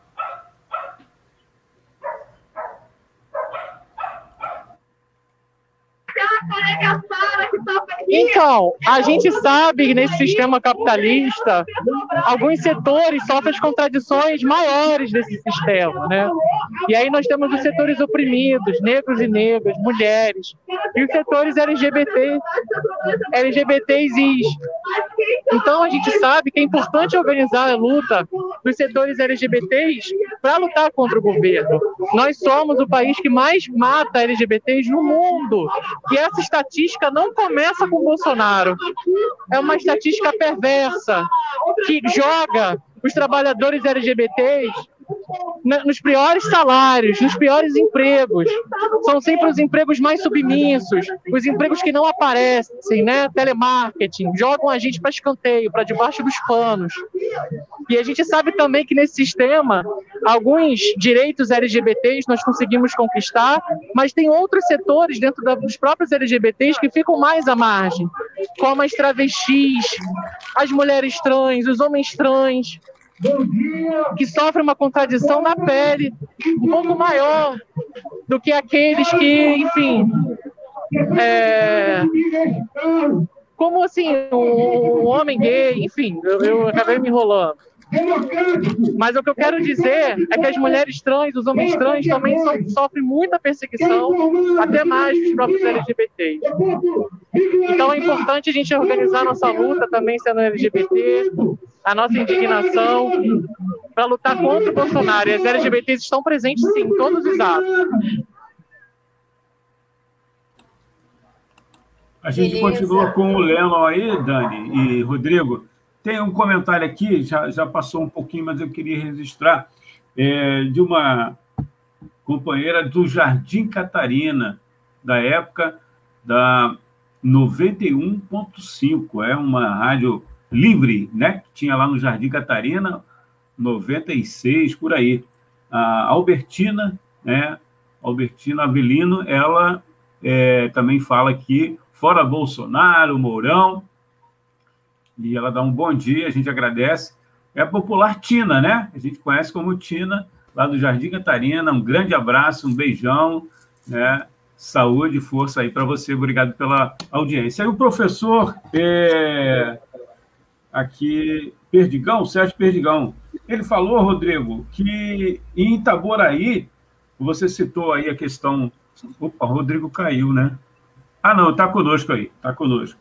Tô, tô aqui, tô aqui. Só fechei a câmera no Sérgio Perdigão, a rede municipal de educação de Itaboraí tem mais da metade de professores e professoras, né, contratados e contratadas, principalmente na educação infantil. Agradecemos aqui também a participação do Sérgio Perdigão. É, temos aqui mais outros comentários. O debate agora está na aqui no chat, aqui, o debate no. O debate a polêmica. A polêmica, a polêmica. Polêmica. Você pode dar uma pincelada aí para. Não, é, é, a culpa é minha, tá? Eu me enganei. Não, não, você não é culpado, não. Não, não, eu tenho culpa, eu boto em que eu quiser. É, culpado sou eu. Eu, eu, eu citei o Caio como autor de um comentário dizendo que era fora Bolsonaro e Mourão deveria assumir o quanto antes. Na verdade, foi, é, foi outra pessoa que fez o comentário foi o Dudu. É... E ele até agora está polêmica, porque ele acha que ele está colocando aqui que se Bolsonaro cair, Mourão vai assumir, é inevitável. Inevitável é, porque provavelmente, inevitável até certo, até certo ponto, porque é muito pouco provável que a burguesia queira rifar presidente e vice-presidente e entrarmos numa situação de parlamentarismo é, improvisado até, o, até a eleição de 2022, tá? Entram aqui em, em questão três elementos de análise que a gente tem que colocar. Tá? A primeira delas é de que é, é exatamente essa. Provavelmente a burguesia brasileira e a classe política, como o pessoal chama, ou seja, seus agentes políticos na, nas instituições, não vão querer é, um governo Lira é, como tentativa, ainda mais que o mandato do Lira deve terminar no meio do processo. Então, a possibilidade de ter um, um, um presidente da Câmara dos Deputados como é, presidente do país até o final do, do mandato, é, para eles é um horror, tá? É, é, é o inominável. É, existe um segundo elemento de análise que tem a ver com o, um, um movimento que o vice-presidente Mourão tem feito de tentar se afastar, é, pelo menos em termos de imagem, do presidente Bolsonaro. Porque o afastamento político já existe. O Mourão já está colocado para escanteio já tem algum tempo. Só que ele estava na dele.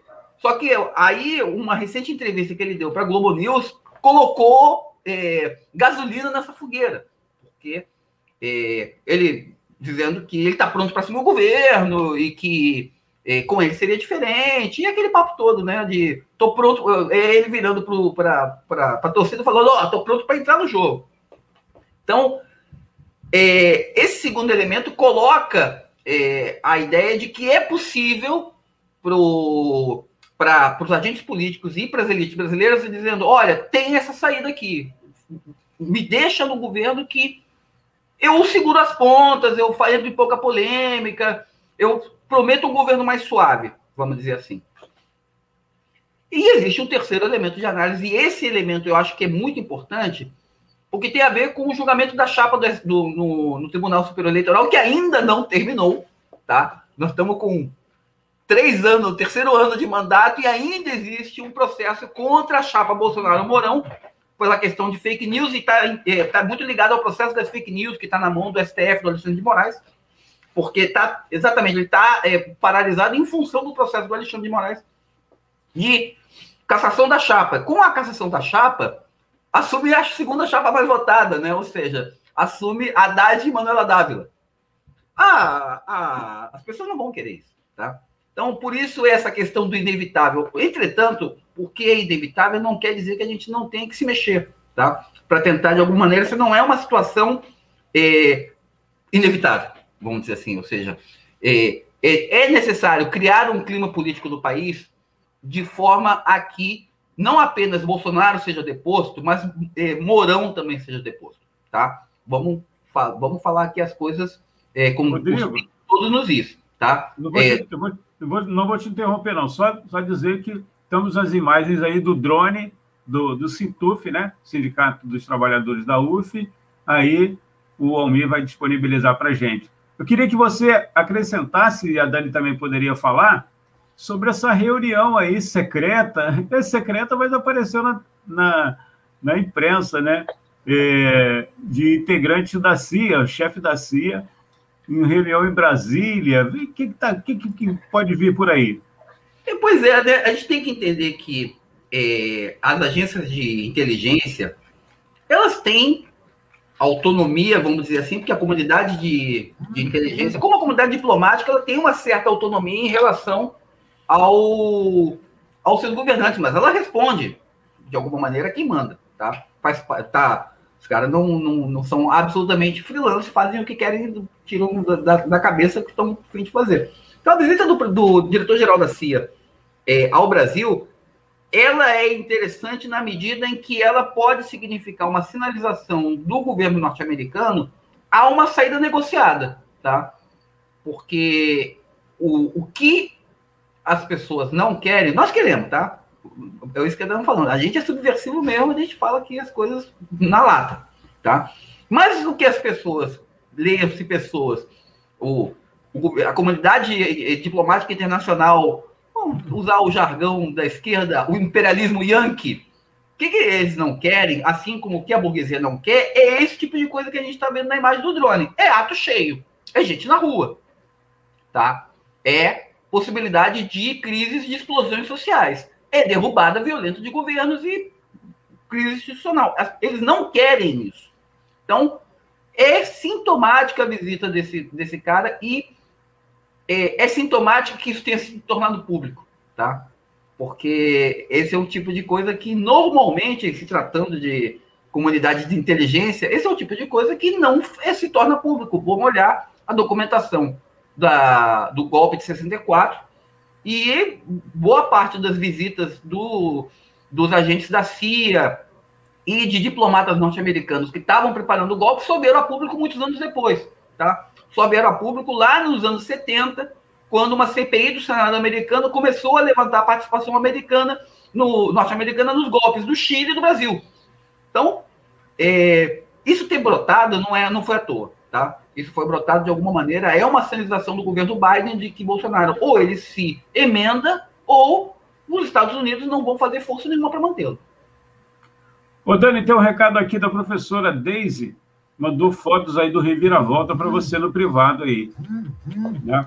É... Sim, sim, já encaminhei aí para. Legal, legal. O Almir colocar e foram imagens enviadas aí é, pela professora Lilian Moura, que é dirigente do CEP Niterói, que está participando da delegação aí que saiu de Niterói, que foi para concentração na, na estátua do zumbi.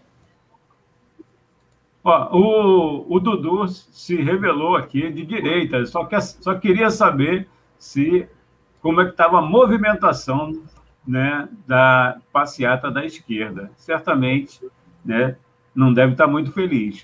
Então, Dudu, se você não está gostando muito da nossa cobertura, muda para Globo News, lá, é. ou para a CNN. Lá na CNN, é. vamos é. falar coisas que você vai gostar mais de ouvir do que aqui.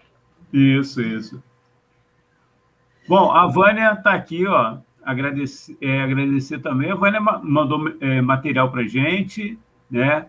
Lá no início, a gente já disponibilizou. Só a luta muda a vida. É, um acordo com o governo de ultradireita, com o programa, com o governo genocida de Bolsonaro e Mourão. Eu acrescentei Mourão aqui, né? Agora, o, a gente tem, tem aqui também material, estava com a gente aqui, não sei se o, Almir vai disponibilizar agora. É... é sim, o... sim. Isso aí. A informação é de que o computador do, do Almir deu problemas, É. porque é um usuário Windows, provavelmente. É.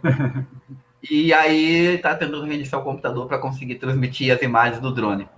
É. Eu vou ver se eu consigo. Lentium. É, ah, eu, não, eu não consigo compartilhar a tela aqui, eu consigo compartilhar a tela. Porque eu acho que eu consigo botar aqui as imagens do drone. Deixa eu testar aqui, só um instante. Aham. Estamos aqui, eu, Antônio Figueiredo, Rodrigo Barinecheia, direto de Porto Alegre, e a Daniele Bornia, nessa cobertura dos atos do, do 3J, né? Nós tivemos né, o, o 29 de junho, né, que era J também. Agora, 3J e vamos ter mais J aí, espero. Ó, a Florinda também está de volta.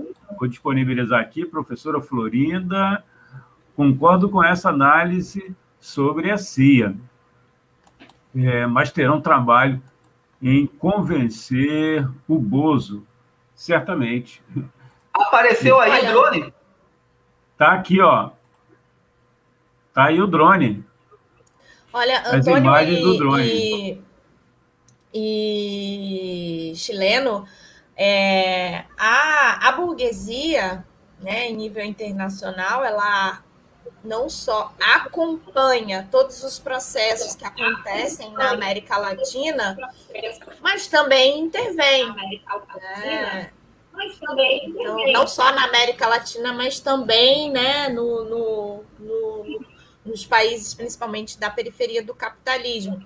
Acho que o exemplo mais emblemático disso aí é a construção do Estado de Israel, né, que é um verdadeiro braço da burguesia imperialista no Oriente Médio, que cumpre um papel aí de massacre ao povo palestino, promovendo a Nakba, né?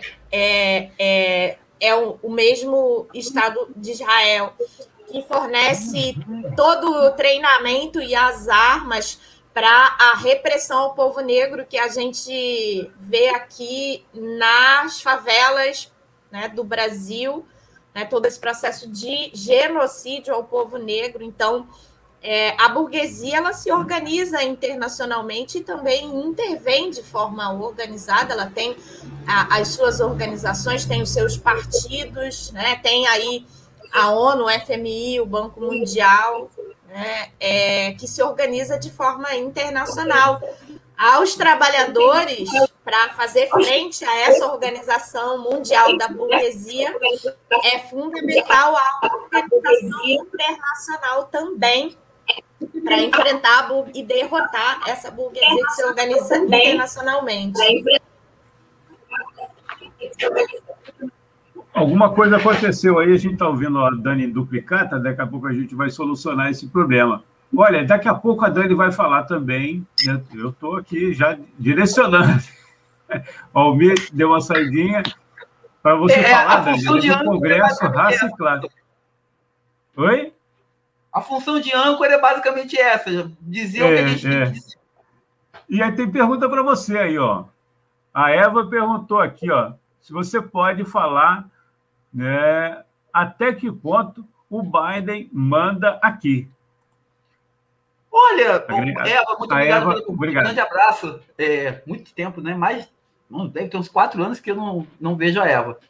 É, até que ponto o Biden manda aqui? Isso é uma coisa difícil de dizer, tá? É, efetivamente, isso não tem como negar, o, o- os governos brasileiros são subservientes aos governos americanos, tá? Ponto. Isso desde, desde sempre, tá? É, não, isso não, não passou Fernando Henrique, Lula, Dilma, e a gente estava sempre lá batendo continência para o governo norte-americano, porque afinal de contas é a potência mais é, forte, mais importante da comunidade internacional. Ponto. Entretanto, a importância do Brasil ela é variável no, em termos geopolíticos no decorrer dos anos, tá? Hoje em dia, é, a China é muito mais importante para para as preocupações diplomáticas e econômicas dos Estados Unidos do que o Brasil. O Brasil, que durante muito tempo foi o cão de guarda da democracia americana no Cone Sul, já não tem mais essa importância toda, em função de que já não existe mais essa ameaça comunista que os, o, o pessoal, os apoiadores de Bolsonaro costumam levantar. Ó, oh, ameaça comunista, não sei o que essa ameaça comunista, de fato, nós adoraríamos que ela existisse, mas ela não, não existe na proporção que eles colocam. Inclusive, eles têm que se decidir se tem ameaça comunista, se eles conseguiram é, limpar o varrer o comunismo do planeta. O comunismo acabou, eles não, não se decidem nunca.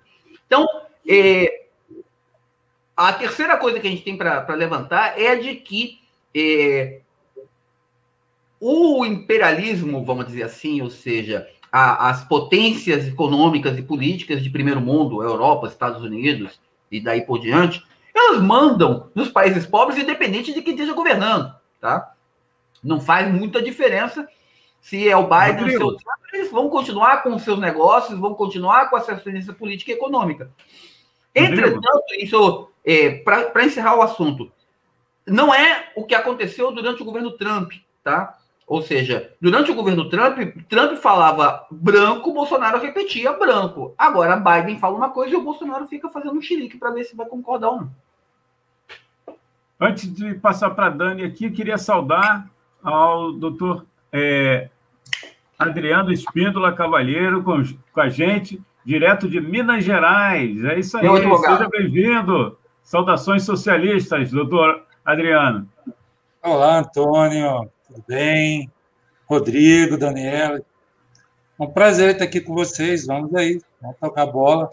Prazer é nosso. A Dani vai, vai comentar aqui também a pergunta da. Vou colocar na tela de novo, né?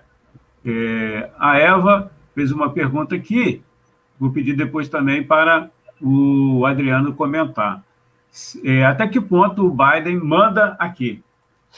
Dani. Então, não, é, é, eu concordo com, com o que o Chilano colocou aí, que é, é claro que tem uma diferença aí é, na forma, né, é, em relação, da, na relação do governo Bolsonaro é, com o Biden, com, com o que era com o Trump, obviamente, porque é, são representantes, tanto o Bolsonaro quanto o Trump são representantes de um setor da burguesia, que aqui no Brasil é chamada da ultradireita, é, e Biden representa um outro setor, é, mas é importante lembrar que é, hoje, né, apesar de haver uma disputa para quem ocupa o posto aí é, entre China e Estados Unidos, para quem ocupa o posto de é, é, quem capitaneia, digamos assim, a burguesia imperialista em nível mundial.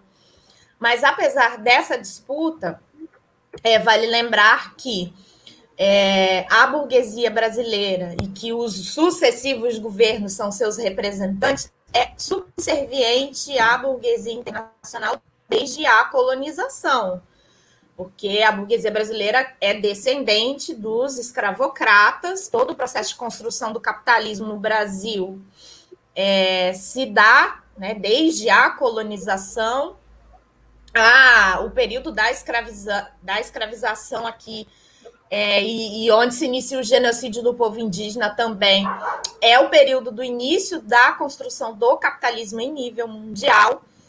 E é, essa relação de subserviência não é de hoje, obviamente. E é claro que tem uma diferença aí é, no, no, na posição que o Brasil ocupa na economia mundial, que é segue sendo de fornecedor de matérias-primas é, e importador de produtos industrializados é, e é por isso que hoje, por exemplo, apesar do Brasil ser um grande produtor de carne, um grande produtor, maior produtor de arroz, por exemplo, fora da Ásia, um grande produtor de soja, a classe trabalhadora paga preços absurdos por esses produtos nos supermercados aí. Né? Tem a ver com essa essa posição que o país ocupa economicamente no mundo. Então, apesar das firulas do Bolsonaro, aí do, do todo o mimimi que o chileno falou, é, a submissão ela é econômica, porque É, o Brasil, por exemplo, não interrompeu nem por nenhum segundo o envio das remessas de lucro das empresas é, estrangeiras que estão instaladas no país e muitas delas têm capital é, da burguesia estadunidense. É, a, agora, mais recentemente, a gente teve aí a greve das trabalhadoras da LG e terceirizadas, é, que se enfrentou com a, a, a eminência do desemprego por conta da retirada dessa, dessas empresas do Brasil. Então, e o governo Bolsonaro nada fez, deixou essas trabalhadoras, mulheres operárias aí na eminência da fome. Então, a, a, apesar das firulas aí, né, é, do governo Bolsonaro, a postura é de total submissão econômica do, do governo brasileiro, né, dos representantes da burguesia frente ao imperialismo internacional. Legal, Dani. Passar a bola aqui para o Adriano e pedir a ele também para é, acrescentar né, nessa questão aí. É, aí já é uma coisa local, né? É, local do, do nosso país. Manifestações em Minas Gerais, o que, que você pode falar também e responder aí também ao questionamento da nossa ouvinte. É, deixa eu só repetir aqui. Foi a Eva? Eva Dunk, grande Foi abraço é, Grande artista Eva. plástica, lutadora do coletivo de artistas socialistas e do movimento Mulheres em Luta.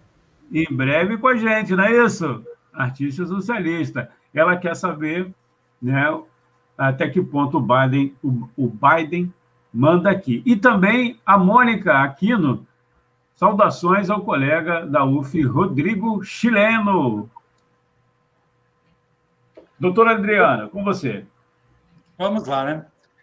Aqui em Minas Gerais, como em todo o país, há uma crescente das manifestações contra Bolsonaro.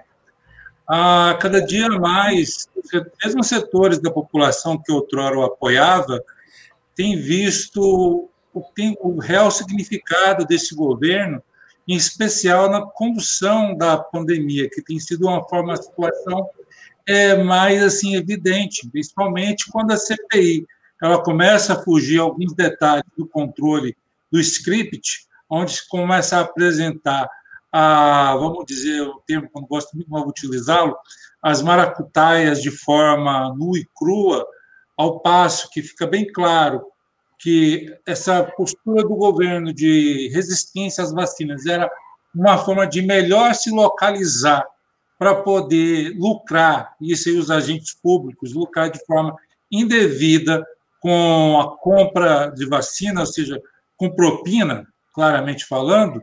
Então, essa situação, somada aos números grandes de contaminação, aos grandes números de pessoas mortas, tem levado a uma crescente nos atos de contra o governo, não sendo simplesmente mais hoje atos de vanguarda, como a gente tem visto nas imagens que está colocada agora, mas ultrapassando a vanguarda, alcançando ainda minoritariamente setores da população, com a dificuldade que há em mobilizar pela situação é, da, do perigo da transmissão da Covid.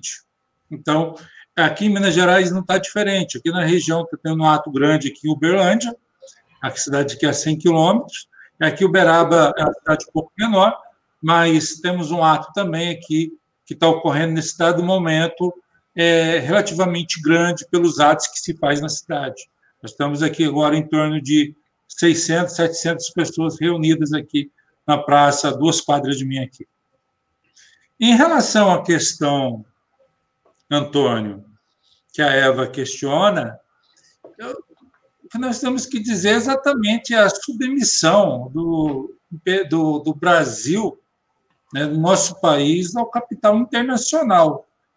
Obviamente que quando Trump era o governo, chefiava o governo dos Estados Unidos, por um total alinhamento ideológico, essa submissão do, de Bolsonaro, da ultradireita, né, é, com Trump, essa submissão ela ficava mais à vista, né, ao ponto, por exemplo, de absurdamente o Brasil é, apesar de suas posições históricas em relação a isso, na questão da quebra das patentes, né, na OMC ficou contrário, se alinhando à postura de Trump naquele momento. Né?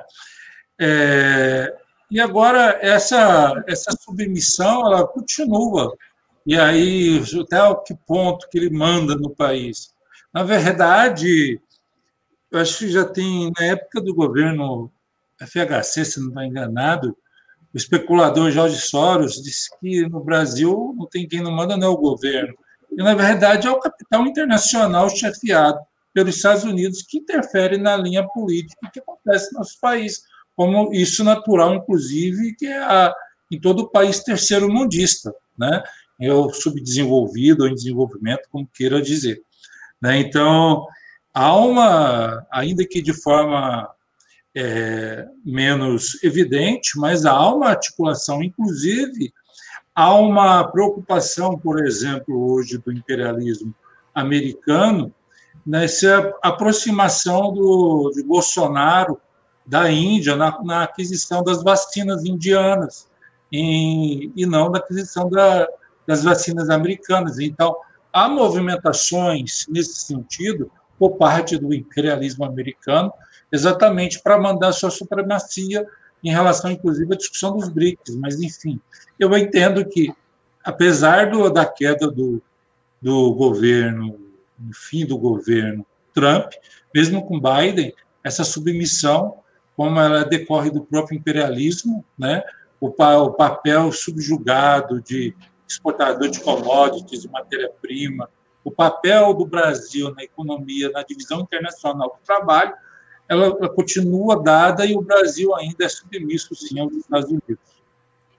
Muito obrigado, doutor Adriano. Eu vou pedir daqui a pouquinho, eu só é, mencionar aqui que você que está acompanhando aí pela, pela rádio, né, e também do podcast, nós estamos na cobertura do 3J, né? O, o Dudu perguntou aqui, o 3J é o 3 de julho. É, o, Pode deixar a imagem. Ah, caiu a imagem de lá? Pediu o, o, as imagens, a gente estava com as imagens.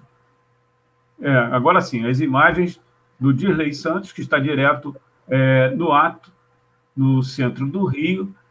E eu queria é, levantar uma bola aqui, professor, para o, o Adriano, doutor Adriano, então a questão do, do trabalho, né? A gente falou em precarização, é, a dificuldade de servidor.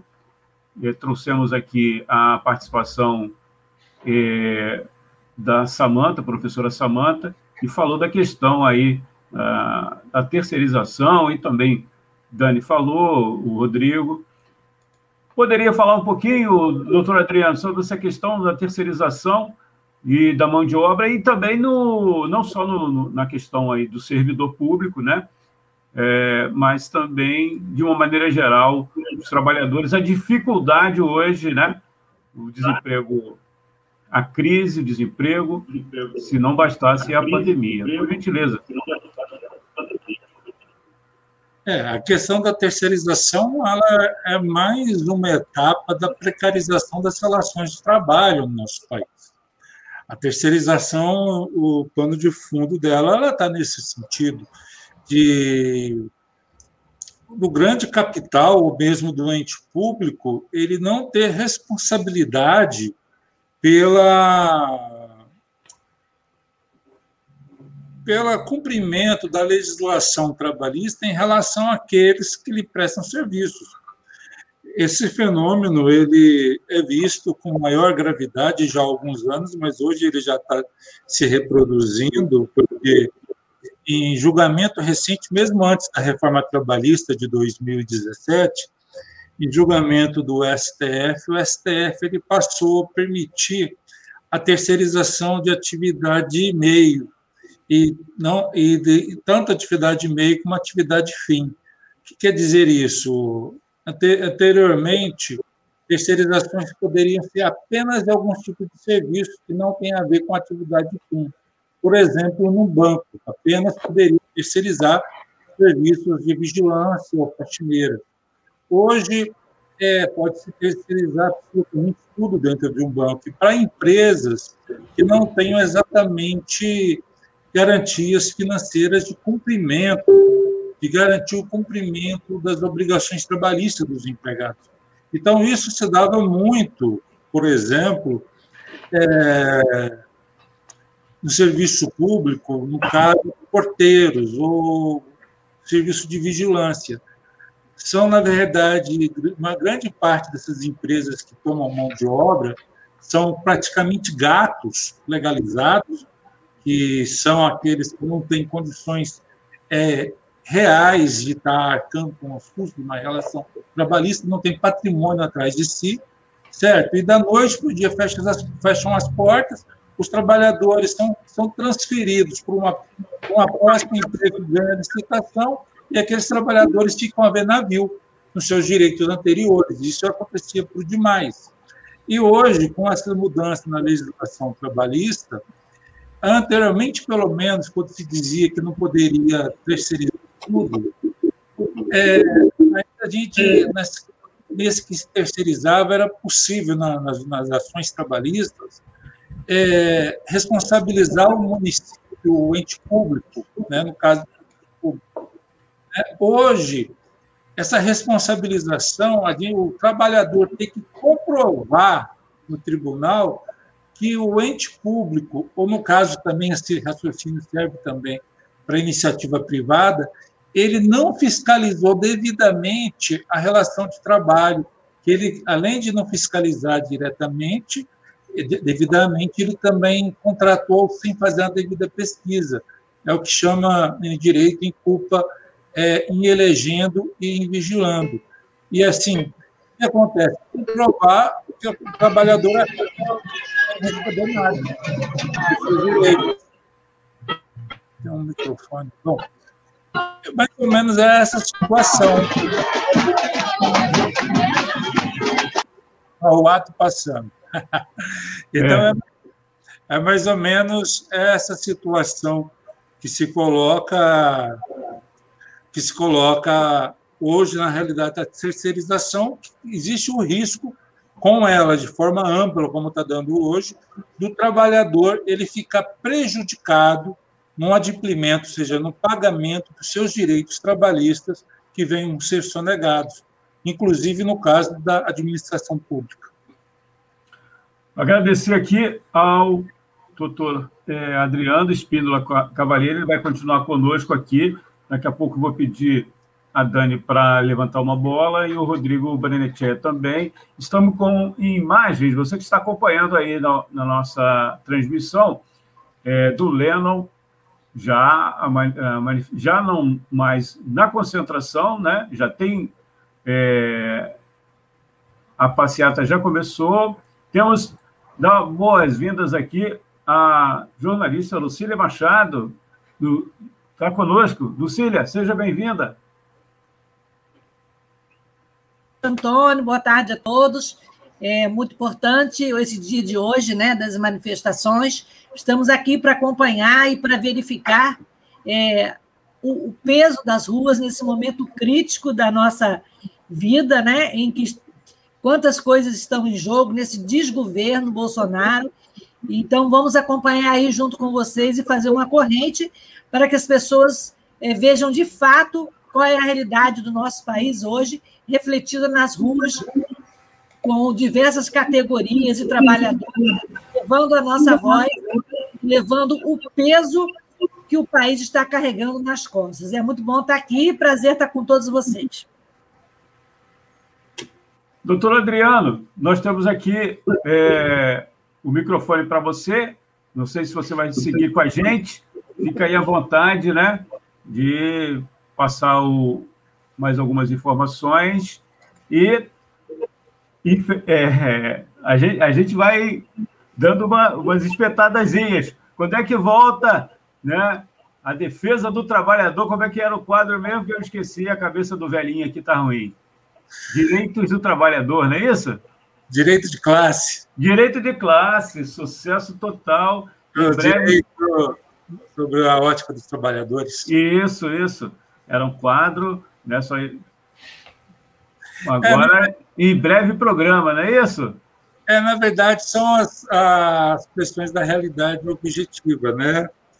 E, por exemplo, o programa a gente precisa de tempo para organizar, construir. Pretendo sim, mas com a crise de Covid houve uma diminuição da, é, da minha equipe de trabalho no escritório, então estou trabalhando demais, ainda que o trabalho diminuiu, o número de ações com a crise, mas como diminuiu a equipe, eu estou um, um pouco assoberbado, mas é um projeto que eu tenho para retomar. Mas, Legal. assim, eu quero aproveitar aqui o microfone aberto. É, em relação, por exemplo, a gente está vendo a importância da população ir para as ruas, das, atividades como está tendo em todo o país, é porque a gente, mesmo diante desse super pedido de impeachment que foi colocado, é, apresentado no Congresso Nacional, eu acho que, se não me engano, ele lista, vou dar uma aqui em anotações, cerca de mais de 20 crimes de responsabilidade do Bolsonaro? E mesmo assim, aquele cidadão que está na frente lá, o Lira, ele disse que não vai, não vai acatar, não vai colocar em votação. E isso mostra muito bem o que, que é, na verdade, o capitalismo brasileiro, né? Porque a gente tem uma visão muito equivocada, e às vezes isso do todo o movimento, que acha que os ataques vêm apenas do Poder Executivo. O Poder Legislativo, o Congresso Nacional, ele é coparticipe junto do, do da, da presidência da República ataca os trabalhadores, né? E mais, o próprio judiciário, com o STF, não só o STF, a própria justiça de primeiro grau, seja do trabalho, a justiça comum, não raramente, e aliás é mais a regra, é, ele também, o Poder Judiciário, ratifica esses ataques. Então, a única coisa que de fato pode fazer esse esse super pedido de impeachment ou pedido simples, dependendo do tamanho, é o governo, o povo ir para a rua para ganhar, construir uma greve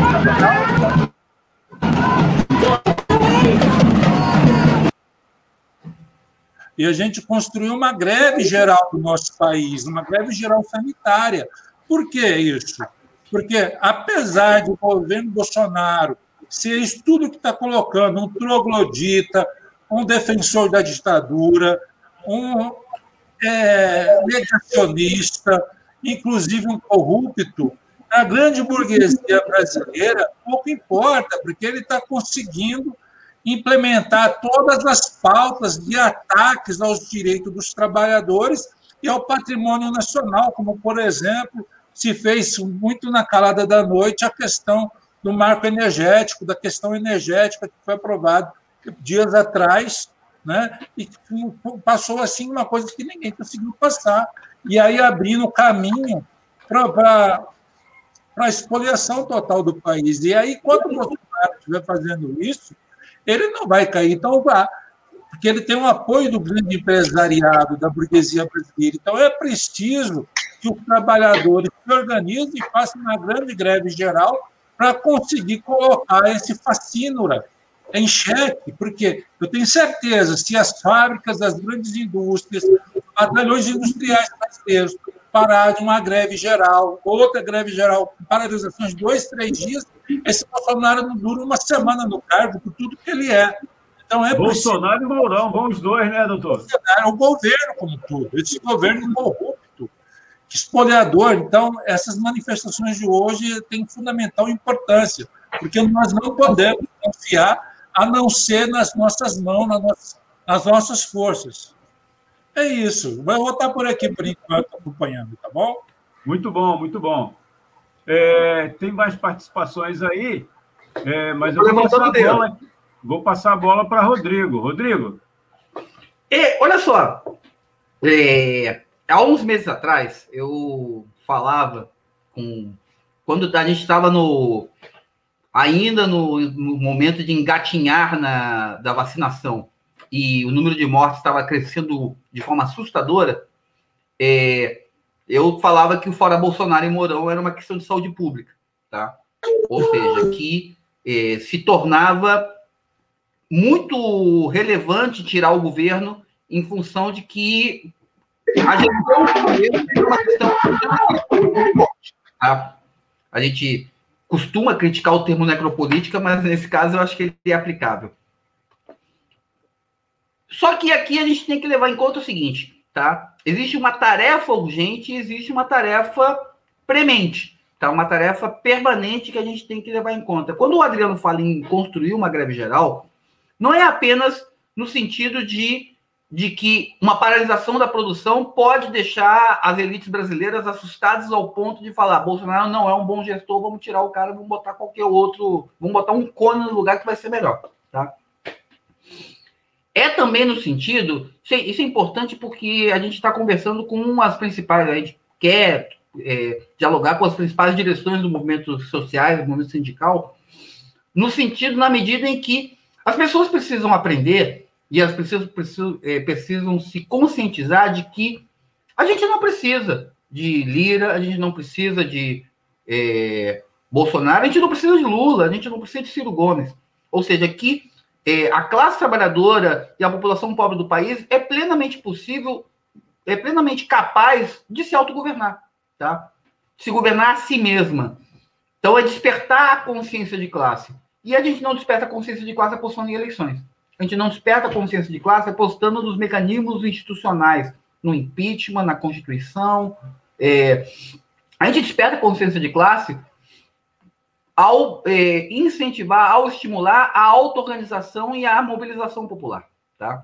Então, isso é muito importante porque é, é muito bonito o teatro, é muito importante tirar Bolsonaro, mas não pode parar aí. A gente tem que ir além, a gente tem que apresentar para as pessoas uma alternativa, uma possibilidade de governo operário, de governo popular, de governo dos trabalhadores, de governo dos pobres. E não de ficar apenas trocando o sem vergonha que vai ficar com o chicote na mão.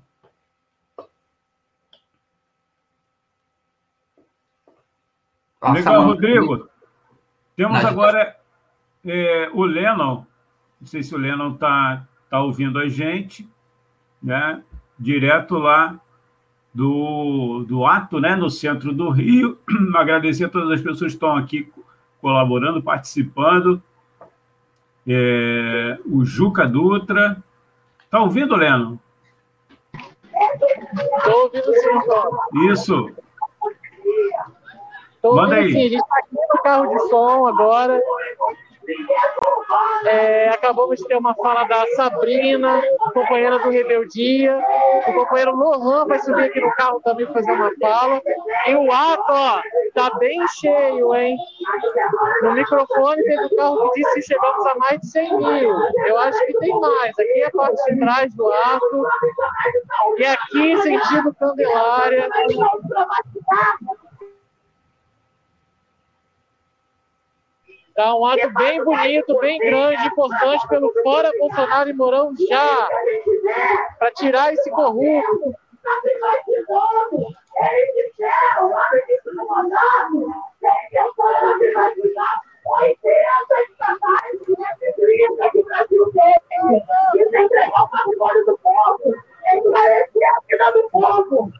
gente sabe, como em todo lugar, tem que melhorar. As empresas públicas também. Mas a gente sabe que elas têm que se manter privadas. É, públicas, a solução não é privatizar. Ela sendo pública, aumenta a nossa possibilidade de controle social, aumenta a possibilidade de o governo botar ela a serviço dos trabalhadores, diante da nossa pressão. Então, quero dizer que a gente é a favor da Petrobras 100% estatal e a serviço dos trabalhadores. Também não adianta ter uma Petrobras 100% estatal sem estar a serviço dos trabalhadores, como o Bolsonaro tem feito. Ele tem colocado o preço do gás de cozinha, do óleo, é, com a, equiparado ao preço internacional, ou seja, em dólar. Ninguém aqui recebe dólar, todo mundo aqui é traumatizado com o dólar sobe, sobe, sobe, e a gente continua ganhando em real. E aí ele colocou o PTI, que é o preço de paridade de importação. Por isso que a gasolina subiu seis vezes esse ano. Por isso que tem gente que voltou a cozinhar no fogão a lenha, porque não tem dinheiro para comprar gás de cozinha, que está entre 90 e 120 reais. Isso é um absurdo. Então, quero dizer que a luta petroleira não é só uma luta corporativa, é uma luta do povo brasileiro. É, por condições de vida mais baratas, assim não é também todas as empresas estatais. Então, quero reforçar aqui contra a privatização, tire as mãos das empresas do povo, Petrobras e outras empresas públicas 100% estatais e colocadas a serviço do povo. Viva o SUS, viva os profissionais essenciais, viva os trabalhadores de educação, viva o povo brasileiro, todos os trabalhadores, e uma homenagem a 120 mil mortos em função da pandemia e desse governo genocida. E fora Bolsonaro, você vai cair, seu merda! Ô, Leno. Como vocês viram, a fala da companheira do Sindipetro, falando sobre o aumento do combustível, dos preços, do gás, da volta dos trabalhadores a cozinhar com gás de cozinha. E agora nós temos o companheiro Lohan, que vai fazer uma fala também no microfone daqui a pouquinho. Ô, Leno, continua aí. A gente vai entrar agora direto de São José dos Campos com o João. João, seja bem-vindo. Não está ainda, né, conosco? Oi, pessoal, tudo bem? Você está me ouvindo? Alô? Ai, ai, ai, ai!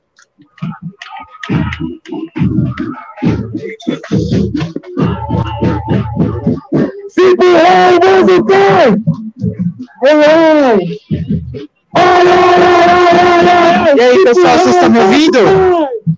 Estamos ouvindo você, João. Estamos aqui em São José dos Campos, junto com o Sindicato dos Metalúrgicos, o Sindicato dos Trabalhadores dos Correios, PSTU, pessoal, várias organizações de esquerda presentes aqui, Juventude Rebeldia, CSP com Lutas, um ato muito grande aqui na cidade de São José dos Campos, já chegamos aqui na Praça da Matriz, na parte final do nosso ato, e tá muito grande.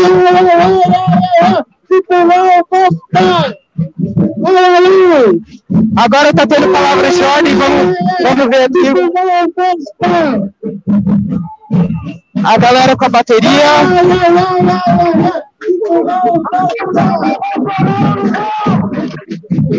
A faixa da CSP com Lucas.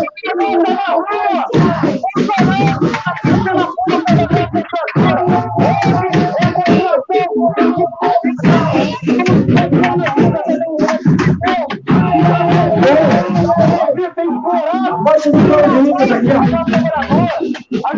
A faixa principal do arco. A faixa principal do arco. E aí tem algumas intervenções para serem feitas as pessoas que se inscreveram na praça para mostrar nossa unidade democrática. Todos vão fazer aqui o uso da palavra e depois vamos finalizar o ato. Pessoal, aguardar aqui, fazer as, inter intervenções e depois a gente faz aqui Aguarde mais um pouquinho, gente. É isso, gente. Estamos aqui na Praça da Matriz agora. Vocês estão vendo São José dos Campos. Terceiro grande ato aí contra Bolsonaro, desde o dia 29 de maio. Trabalhadores aqui do Metalúrgico de São José dos Campos, trabalhadores dos Correios, trazendo a luta contra a privatização dos Correios também. Muito importante a soma de todas as categorias que estão aqui presentes hoje com a juventude à frente também do ato. do PDT, aqui no caminhão. E a gente vai ter algumas falas agora no caminhão de som. A entrada no caminhão para não aglomerar muito aqui em cima. E depois que a companheira também recebeu na praia, Agora é o momento final do nosso ato aqui. A gente saiu da Praça Pena. Por volta das, das 10 horas. Para um dia embora aí, vamos guardar. A gente vai a fazer outra vamos ver aqui no final do ato, tá bom? a companheira Raquel. Legal, João. Cadê a companheira Raquel? Fora genocida! Fora genocida! Fora Bolsonaro, não! Vamos lá, para a primeira intervenção, aqui que você, seu nome aí. Valeu, gente. Ó, vou ficar por aqui, se vocês quiserem. É, continuo na live e a gente continua aí a produção.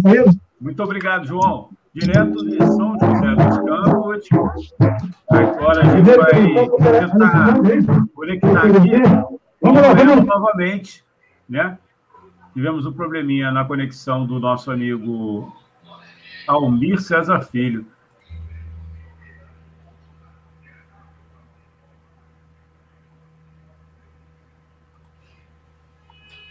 Pediu ao, ao, ao Leno. Opa! Antônio, eu preciso me despedir, porque é, Tá o ato aqui é às 15 horas, a gente provavelmente vai chegar na praça por volta das 14h15, 14h20, então daqui a não pouco... fez o vai almoço ainda, né? Alegre. Eu preciso Fez almoçar antes.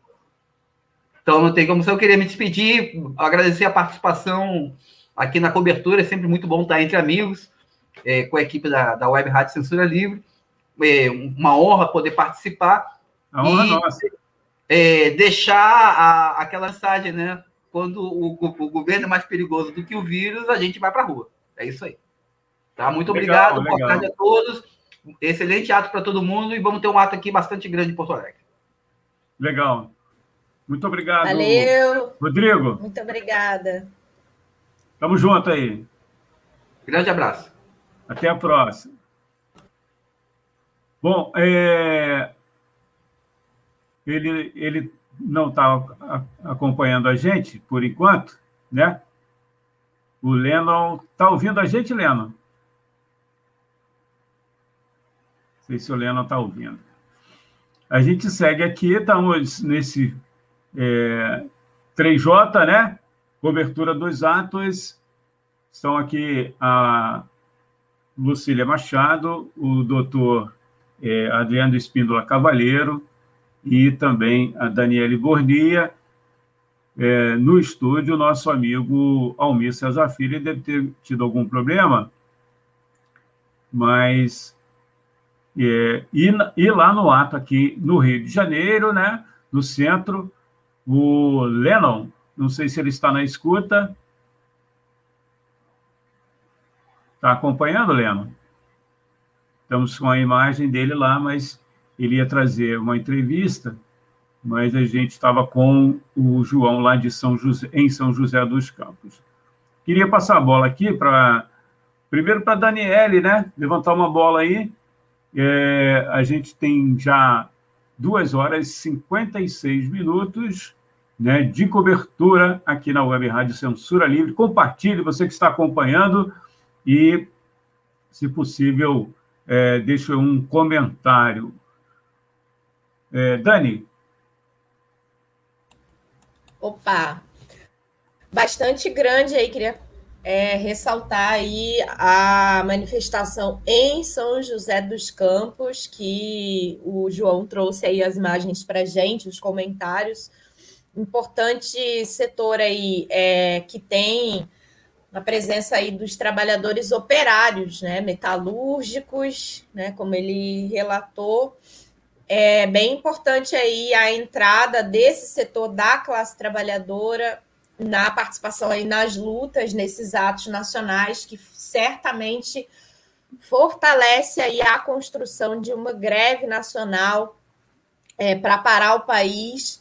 É, o setor operário, o setor da produção é fundamental. Foi esse setor aí, vale lembrar que quando entrou em luta, é, no período da ditadura foi fundamental para fazer cair a ditadura é, cívico-militar aqui no Brasil, as greves operárias, então muito importante é, a entrada aí desse setor operário nas lutas, né? é, em São José também nessa região do Vale do Paraíba é, foi onde aconteceram as greves das trabalhadoras da LG, né, um, um importante é, polo de produção operária, né, que além das montadoras também tem é, um, um, setor aí de mulheres né, é, operárias muito importante.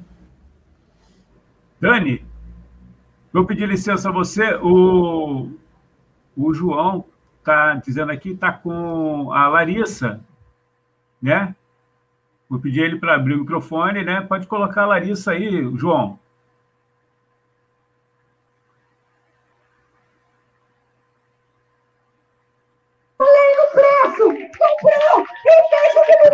Oi, gente, boa tarde, boa tarde para todo mundo que está acompanhando a nossa manifestação aqui em São José dos Campos. Nossa manifestação foi muito grande, a juventude, junto com os trabalhadores da cidade, ocuparam as ruas para dizer fora Bolsonaro Mourão. A gente não vai esperar 2022 para derrubar esse governo genocida, esse governo ladrão de vacina, que ganha propina em cima da nossa, da, da, das nossas vidas. Por isso que nós viemos para as ruas hoje. Hoje nós tomamos as ruas, o, o, o nosso ato foi muito maior do que, do que no, no, dia 19, e dia 24 vai ser maior ainda. A gente vai tomar as ruas dia 24 de novo. Queria convidar todo mundo a se reunir com o coletivo Rebeldia, a ensaiar nosso batuque, para a gente fazer muito barulho no dia 24. Porque só incomodando é que os donos do dinheiro vão começar a perceber que a gente está na rua e que a gente está morrendo todo dia. Vamos unir a nossa luta, vamos, vamos seguir nas ruas com uma greve geral sanitária para derrubar Bolsonaro e Mourão antes de 2022. Valeu, gente! Valeu, Larissa. João, muito obrigado, hein? Vamos, invita os companheiros que estão se inscrevendo. Agradecer aqui o João, que trouxe para a gente, direto lá de São José dos Campos, a Larissa, do do coletivo Rebeldia. Dani, é, você já concluiu ou te interrompi aí? Não, não, concluí.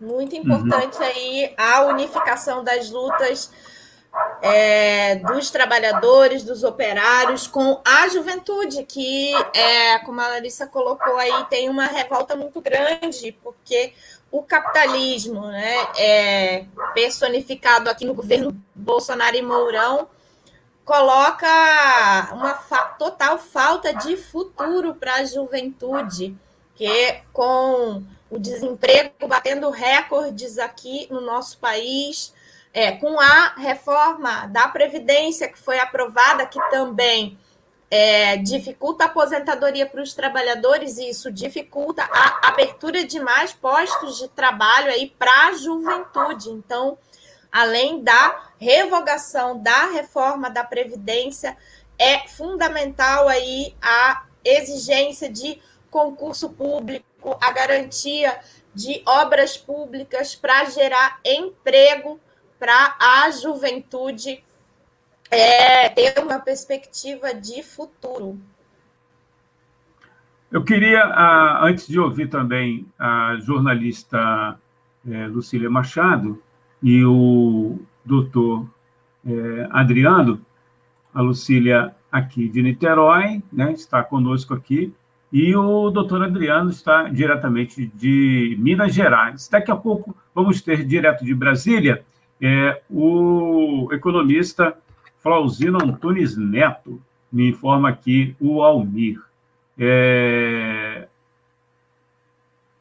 agradecer aqui o doutor é, Adriano, né, ficou conosco aqui. Doutor Adriano, queria deixar, deixar aí, é, mais uma vez, os microfones da Web Rádio Censura Livre para você fazer uma fala final aí para gente e é, já esperando numa próxima oportunidade, né? Já foi até dito aí pela Larissa, né? Do coletivo é, Reviravolta, dia 24, né? Já temos aí uma nova manifestação, uma grande manifestação, com certeza ainda maior do que a de hoje. Por gentileza, doutor. É, como disse o chileno, né, precisamos, quando o presidente é, é mais perigo do que o vírus, precisamos ir para ruas. Né? Somente com o povo na rua, como eu disse na outra fala, é que os donos do poder, é que o Congresso Nacional, é que vai haver um acordo na parte de cima, vai colocar medo nos que estão por cima do povo, e aí coloca para fora esse genocida. E assim, é, é construir, construindo rumo à greve geral, uma greve geral sanitária que coloque a vida do povo trabalhador, do povo brasileiro, acima de tudo, nesse momento que nós estamos vivendo, inclusive, é fundamental uma mudança total nos sumos do país, porque, inclusive, o Brasil ele volta para o mapa da fome. As pessoas estão, a tamanha crise econômica, que não é apenas em decorrência da Covid, mas pelas próprias opções do, dos nossos constantes governantes de jogar o peso de toda a crise nas costas dos trabalhadores, tirando direito, achatando salários, certo? Vendendo patrimônio público, é que a fome ela volta a o Brasil figurar no mapa da fome da ONU, da FAO. Então é preciso a gente organizar, organizar os trabalhadores, né? E ganhar consciência dos trabalhadores que é preciso sim derrotar Bolsonaro, certo? Mas é preciso, além de derrotar Bolsonaro, construir uma alternativa de poder, um governo operário camponês que aponte um rumo socialista, que acabe com essa exploração do homem pelo homem, dessa opressão cotidiana sobre os mais pobres, sobre os negros, sobre as mulheres, sobre os LGBTQIs. Então, é preciso organizar. E esse caminho é o caminho da luta, é o caminho que o Brasil começa a seguir agora, e aí a gente vai conseguir botar para fora Bolsonaro e construir uma alternativa de poder com o povo na rua. É isso. Eu agradeço o espaço e estou à disposição. Doutor Adriano Espíndola Cavalheiro participou conosco aqui e em breve, né, na nossa grade de programação, está sempre à disposição de você, né? Obrigado. É. Tem aqui comentários também, mas eu queria ouvir a. Opa! Queria ouvir a Lucília Machado. O Almi está colocando imagens da Central do Brasil, é, imagens, eu acredito que são do drone, né? É, eu não, não tenho certeza, mas acredito que é, sejam fotos do drone lá, do... Tem muitas imagens, vídeos também, a gente está disponibilizando e agradecer. Daqui a pouquinho também tem um, o, já participou aqui na Web Rádio Censura Livre numa outra oportunidade, é, mas eu só queria. Né, daqui a pouco a gente vai disponibilizar. O Célio, Célio é do. Ele é Gari, do Rio de Janeiro, né, do Círculo, Círculo Laranja. Ele está lá no carro de som do Sintuf RJ e mandou também para a gente em imagens e a gente daqui a pouco vai disponibilizar também para você. a Dani deu uma saidinha, mas daqui a pouco ela vai voltar aqui conosco. O Lucília, é, para quem não conhece a Lucília Machado, ela apresenta aqui no programa na Web Rádio Censura Livre o Acessando Lucília, toda terça-feira, às, às seis da tarde, né?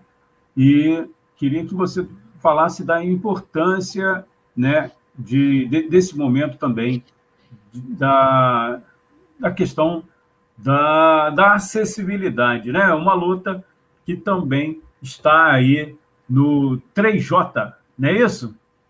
É isso aí, Antônio. É, temos aí algumas imagens né, do Rio de Janeiro, enviadas pela professora Nilza Alves, é, atuante aqui em Niterói, e você falou da acessibilidade, daqui a pouco nós vamos ter também é, imagens é, do Fabrício, funcionário da, da, da Fundação Oswaldo Cruz, cadeirante, que ficou de fazer um pronunciamento e mandar informações direto lá da, da área onde está sendo realizada a manifestação porque é um espaço público e que tem que ser acessível a todas as pessoas, né?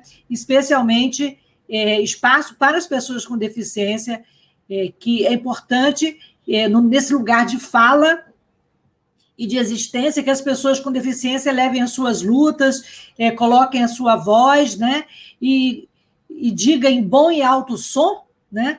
Quais são as reivindicações desse segmento da população que hoje está sofrendo aí com várias modificações no, no BPC, que é o benefício da prestação continuada, e também com a criação do auxílio inclusão pelo governo federal, que a gente não sabe exatamente o que, que é esse auxílio e aonde ele vai levar. Né? Então, assim, é importante que o segmento das pessoas com deficiência, que hoje está sem o seu Conselho Nacional das Pessoas com Deficiência, o CONAD, né? que o CONAD ele foi desfeito, então, assim, que é o órgão máximo de representação das pessoas com deficiência, está aí a deriva também nesse momento tão importante, né? E temos também aí né, a situação no Ministério dos Direitos Humanos, né? E como é que é, a nossa ministra Damares envolvida em, em escândalos também, né? Quer dizer, é só confusão, é só desinformação. É, muitas pessoas e muitas é, do próprio governo tentam também, é, com essas notícias, ou talvez com essa desinformação, é, desviar o, o ritmo da, da, da, das investigações da, da CPI da Covid e de outras pautas tão interessantes e tão importantes nesse momento da população, né? Então, quer dizer, o que, que o Ministério dos Direitos Humanos tem a dizer? O que ele fez, é, em, o que, que ele fez, o que ele está fazendo em prol das pessoas com deficiência, em prol das categorias, em prol das mulheres, quer dizer, fica aquele vácuo e aquela interrogação, né? Até quando a gente vai ter que lidar com esse desgoverno é, que só traz retrocesso e as pessoas com deficiência estão clamando aí é, para que tenhamos um rumo, tenhamos um norte, né? O CONAD a deriva, é, o BPC ameaçado, esse auxílio da inclusão, é, sem a gente saber exatamente o que, que é e para onde vai nos levar. Então, assim, as pessoas com deficiência também estão presentes no ato, é, representando diversos setores, das pessoas cegas, pessoas surdas e pessoas com outras deficiências autistas, é, e é importante é, marcar esse território. Né? E, Antônio, também eu mandei aí uma, uma foto da participação da atriz Aline Moraes, que a gente vê a cada dia é, novos. Foi, foi a última foto que eu mandei. É, muito engajamento da classe artística também. Isso aí também traz um peso, né? E traz assim, dizer que, que estão todos ligados, né? É, ô, Dani, é você que voltou agora? Ah, essa foto aí é da atriz Aline Moraes, que está lá, representando as mulheres e a classe artística. Dani, e esse escândalo da ministra Damares? Comenta aí como é que você viu essa situação. Será que realmente existe essa situação? Ou estão querendo desvirtuar o foco da CPI, dos nossos atos, da nossa, da nossa indignação? ah, bom dia mais uma vez, Lucília. Olha, a, a ministra Damares, né, é, e o setor bolsonarista é, é, provou um pouco do próprio remédio, porque a, as denúncias aí, né, a, carta é, que foi publicada pelo blogueiro, me recordo o nome dele agora, é, denuncia que é, ele fez uma matéria a pedido de Damares é, para queimar e tirar do caminho o Marco Feliciano para que Damares assumisse é, a pasta. É, mas, independente da veracidade ou não, né? E, e assim, é, o governo Bolsonaro é especialista em criar cortinas de fumaça, criar é, fatos políticos para tentar desviar das medidas de ataque ao conjunto da classe trabalhadora. Mas é, esse escândalo ele expõe a hipocrisia da burguesia brasileira, a hipocrisia é, deste governo que é, faz toda uma defesa da suposta família que na prática é, é a, a, a, chamada família doriana, que não existe, que a realidade mostra que é, a boa parte das famílias brasileiras é, são chefiadas por mulheres, por mães solos, é, as crianças criadas é, por avós. É, então, a hipocrisia desse setor que supostamente defende a família e que é, na, na realidade é uma defesa bastante hipócrita, né? Então, é, independente da, veros, da, da, da verdade, aí se for verdade, essa, essas denúncias, é, é esse setor que é especialista em é, produzir cortina de fumaça, produzir fake news, está provando aí do seu próprio remédio, né?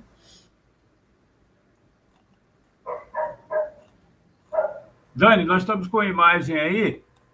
É... Eu não identifiquei ainda. Eu, é... É, é... no Rio, né? É no centro do Rio. Daqui a pouco sim, eu sim. vou é o Elias, né, falando aqui no carro de som. Temos áudio?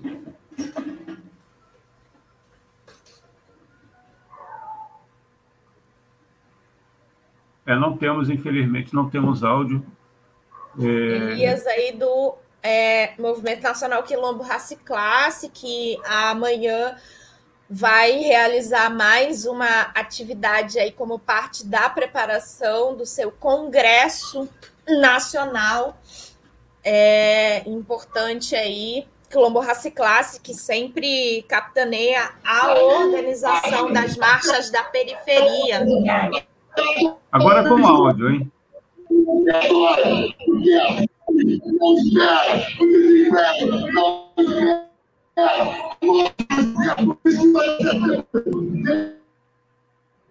Necessário botar Bolsonaro em toda a sua Coca-Cola. Porque daí as consequências da pandemia e a sua polícia criminosa, onde negros e negras são os maiores alvos. Nós assistimos esses dias agora os companheiros sem teto, sem retirados da sua ocupação, vocês ainda uma condição diferente e a nossa saída, além de derrubar Bolsonaro e a sua força, é também construir projeto alternativo de sociedade, a sociedade socialista, fazer uma revolução, a toda a política capitalista possibilidade de identidade brasileira se for no marco da família. Por isso, nós da CFP estamos aqui somando força, unidos nessa perspectiva revolucionária para mudar de baixo para cima. Vamos à luta, que é só a luta do Brasil.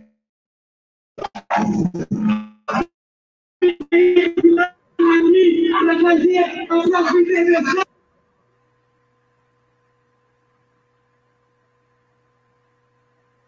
Bom, é, vamos trazer daqui a pouquinho um, um, vídeo que o professor Alexandre, lá de Macaé, nos enviou. Eu vou salvar aqui, já estou falando com o Almir, é, vou salvar aqui, Almir, eu recebi aqui do professor Alexandre Elias, né, ele que é uma liderança é, importante lá da educação, professor é, da Instituto Federal do Rio de Janeiro, no campo de Macaé. Vou salvar aqui e daqui a pouco a gente é, vai disponibilizar para você. Estamos trazendo na tela aí mais um vídeo.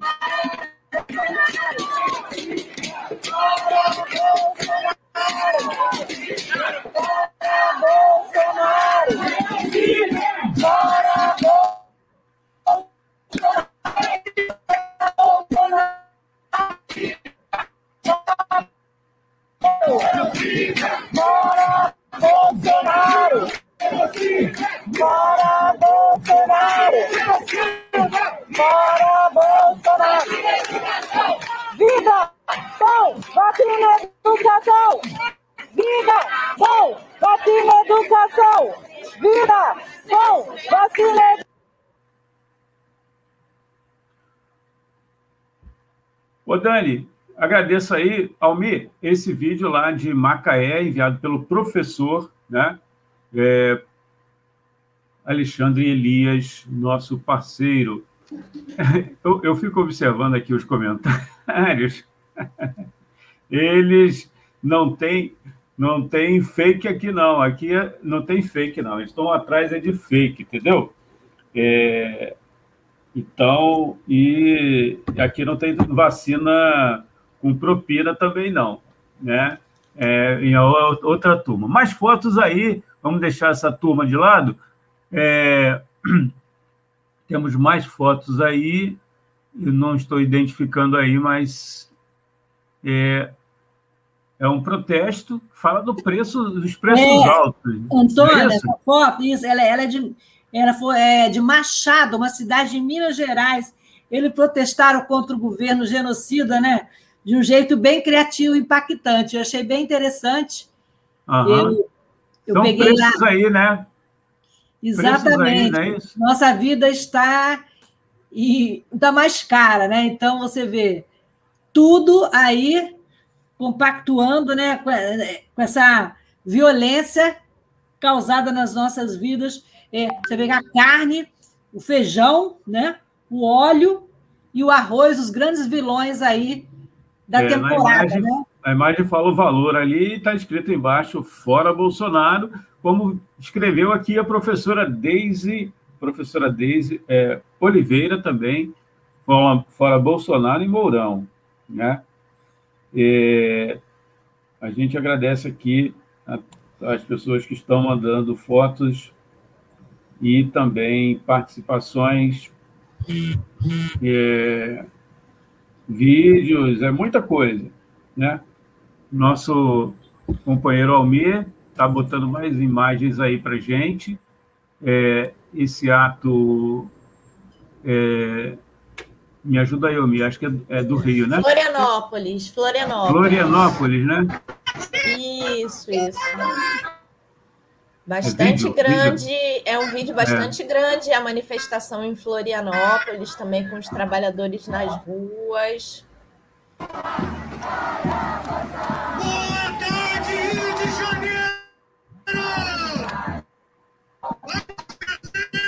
queria que cada um e cada uma puxasse o mais alto fora Bolsonaro do Rio de Janeiro! Fora Bolsonaro!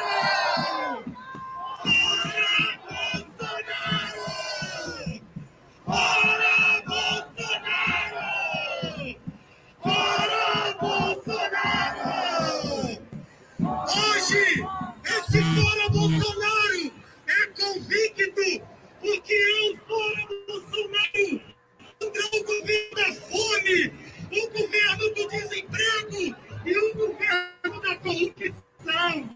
Bolsonaro, alguns dias atrás, aumentou o próprio salário.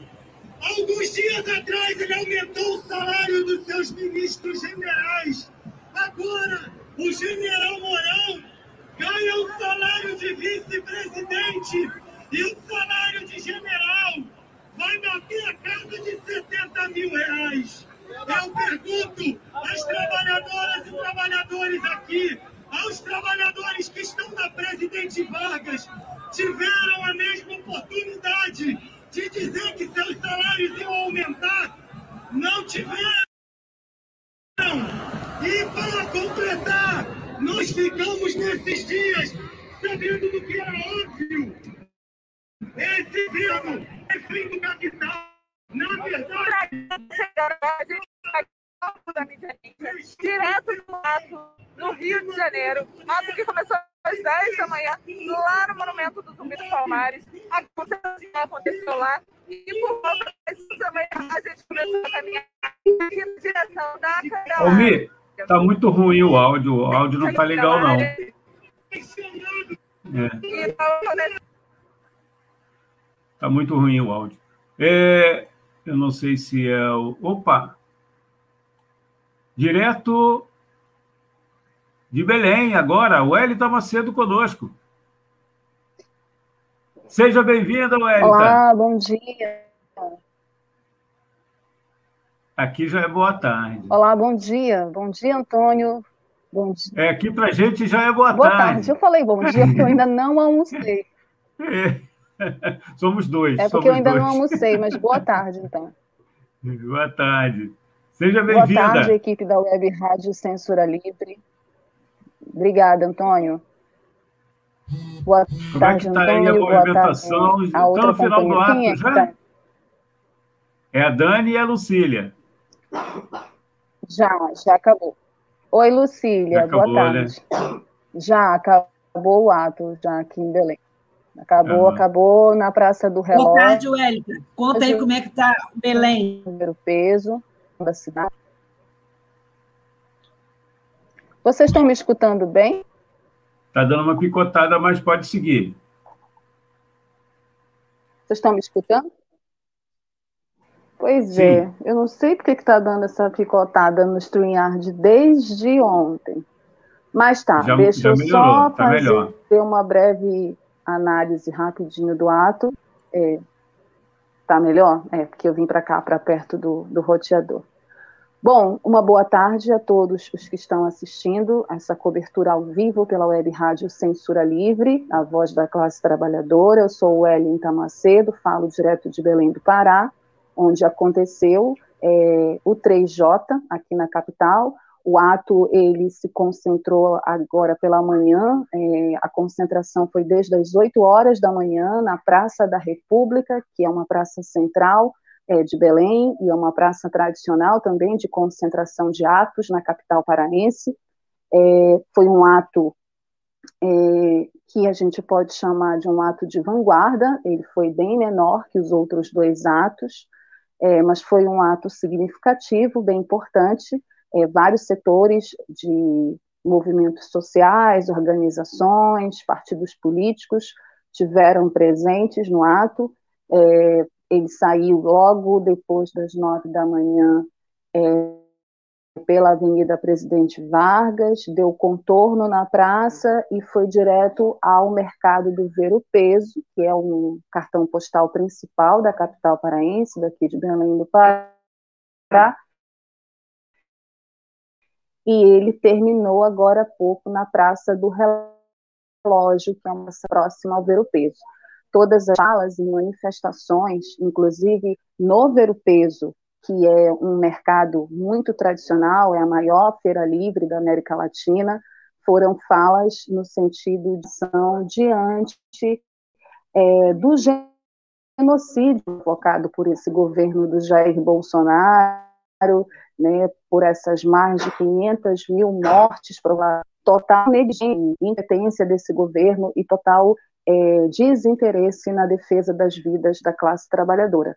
Então, foi um ato importante, teve a presença do prefeito de Belém, o Edmilson Rodrigues, que é do PSOL, né, que venceu as últimas eleições, teve a presença de artistas, teve falas importantes, eu fiz uma fala pelo Movimento Nacional Quilombo Raça e é, a gente teve manifestações também é, de povos tradicionais, povos indígenas aqui da Amazônia, de mulheres, negros e negras, LGBTIs, teve bandeira LGBTI, inclusive marcando essa semana, que foi a Semana do Orgulho LGBTI, né, o 28 de junho.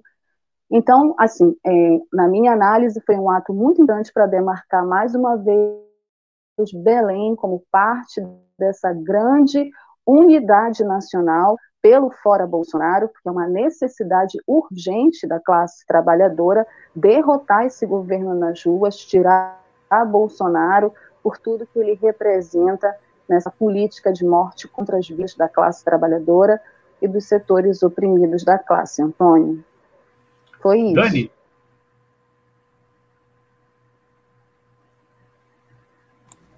Opa, consegui. Agora sim, Wellington, fala um pouco para a gente aí sobre a presença dos trabalhadores e trabalhadoras negros nesse ato e da expectativa aí para o Congresso do Quilombo Raça e Classe.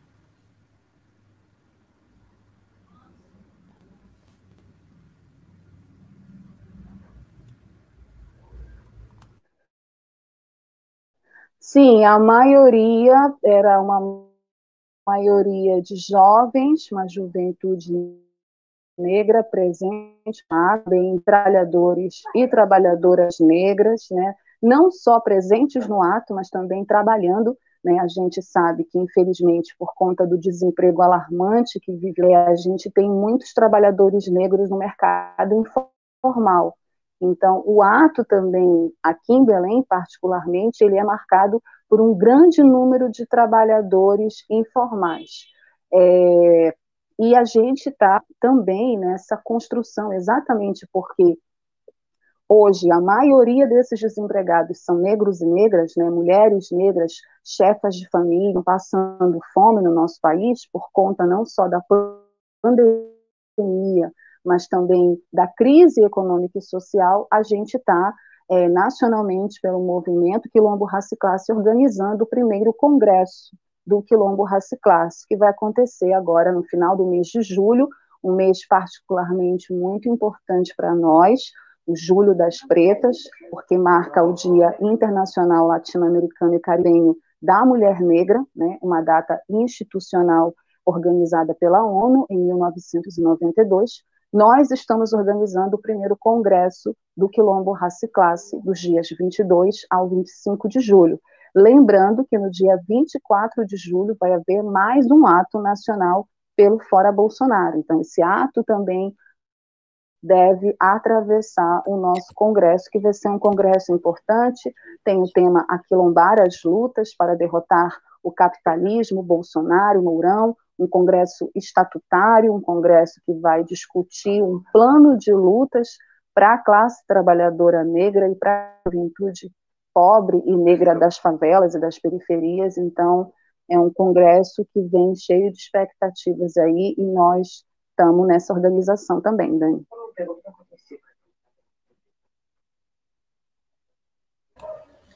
Beleza, então vamos enegrecer esse próximo dia 24 e feminizar aí também, fortalecendo com o Júlio das Pretas e o Congresso do Quilombo Raça Classe.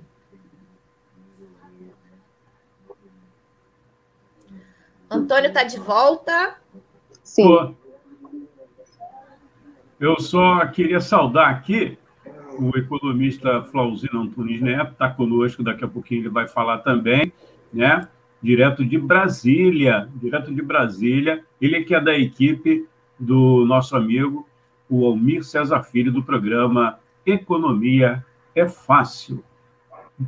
Querita, mais alguma coisa que você gostaria de destacar do ato de hoje em Belém?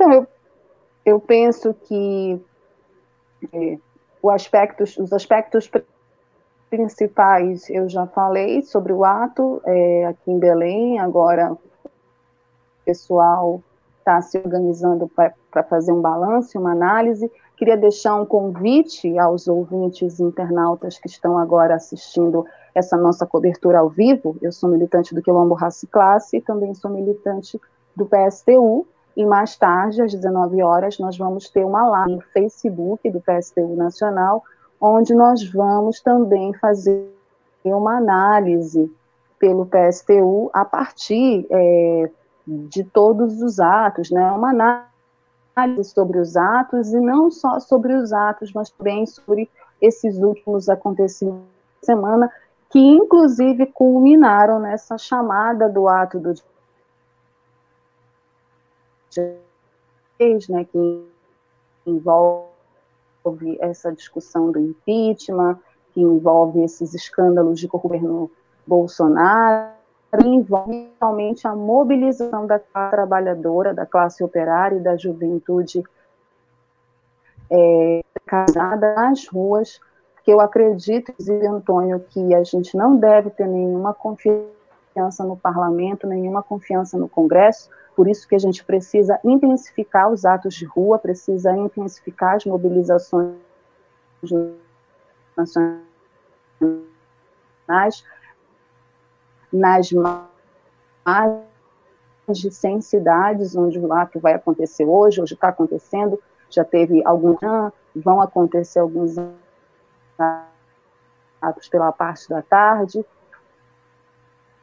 a gente precisa em força e a unidade da classe trabalhadora e dos setores oprimidos da classe, e a gente pode derrubar esse governo genocida, racista, machista, LGBT e fóbico que é o governo Bolsonaro. E discutir né, uma saída, né, uma saída revolucionária para a classe trabalhadora. Porque também não basta só derrotar derrotar o Bolsonaro. A gente precisa discutir o lugar dele, e não, é o Mourão. Legal. Mas, a UEL está é presente. Eu queria agradecer o espaço da Web Rádio mais uma vez. Prazer conversar contigo, Antônio, com a Dani, com a Lucília. Dar boas-vindas ao companheiro que está chegando. É isso. E a, e a, Vou almoçar agora. A UEL, a tá, apresenta aqui na Web Rádio Censura Livre, toda sexta-feira, a partir das sete, o Cinema Livre, não é isso? Chamamos o, os nossos ouvintes internautas aí, dá um, uma palhinha como é que é o programa.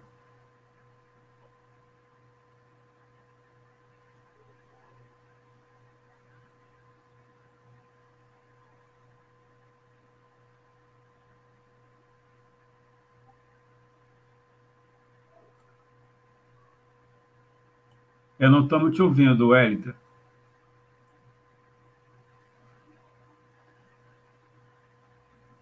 A gente está sem o áudio da Wellington, é, algum problema de conexão. É... Sim, Ó, ontem agora, nós tivemos. Agora voltou, agora voltou, agora voltou. Toda sexta-feira, às 19 horas, aqui na Web Rádio Censura Livre, com transmissão via Facebook e YouTube da Web Rádio. É, o programa fala tudo sobre o mundo da sétima arte, tudo sobre cinema.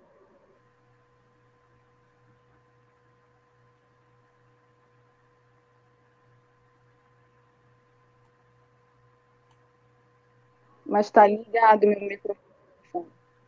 Eu acho que é a conexão. É, Wellington, muito obrigado Gente, pela sua eu participação. não sei o que está acontecendo com esse StreamYard. Desde ontem é. que ele não está normal para mim. Vocês estão me ouvindo? É, está com uma, uma certa instabilidade.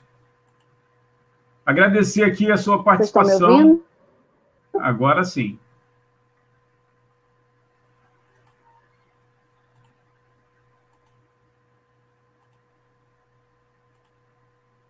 Bom, a Wellington está com uma dificuldade, a gente vai seguir por Oi, aqui. vocês estão me ouvindo? Agradecer. Muito obrigado, Wellington.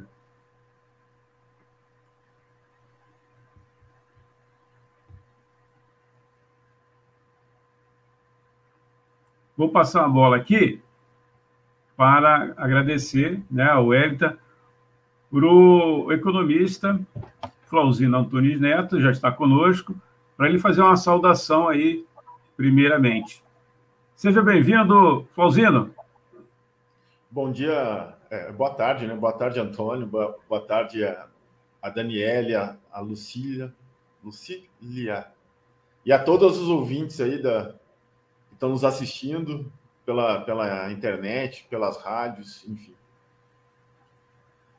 Nós estamos disponibilizando também imagens de atos aí pelo né, o 3J. Flauzina, uma pergunta aqui do nosso amigo Almir César Filho, para você falar, na verdade, para você falar um pouquinho aí sobre esse super pedido de impeachment, né? Eu queria que você começasse por esse aspecto, por gentileza. É, esse super pedido foi uma, uma questão bem bem positiva, né? Porque animou muito a classe trabalhadora, os partidos de oposição e até algumas defecções do grupo bolsonarista que abandonaram eles para essa essa luta parlamentar, né? Mas é uma, uma luta que, que é importante para que a gente consiga mobilizar o povo na rua, né? Os trabalhadores, trabalhadoras, todos precisam ir para a rua foi o que aconteceu, né? No dia da, do super pedido, já teve manifestações aqui em Brasília.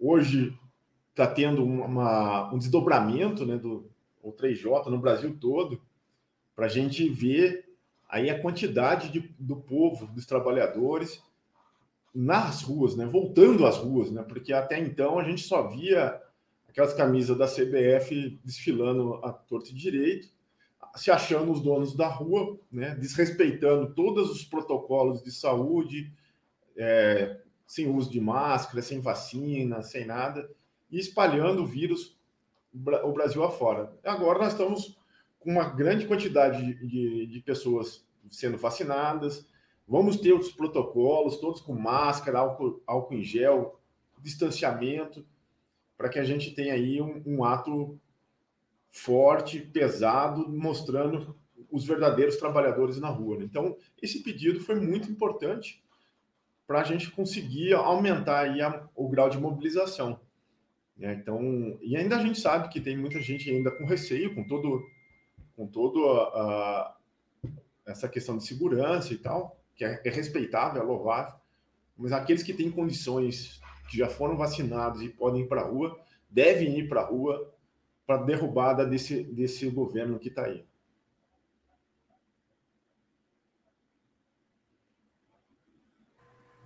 Dani, tem uma, uma pergunta para o Flauzino, por gentileza. Boa, é, eu não consigo falar boa tarde, é bom dia. Eu não almocei, se eu não almocei, é bom dia. Vamos institucionalizar isso aí. É. Tudo bem, Flauzino?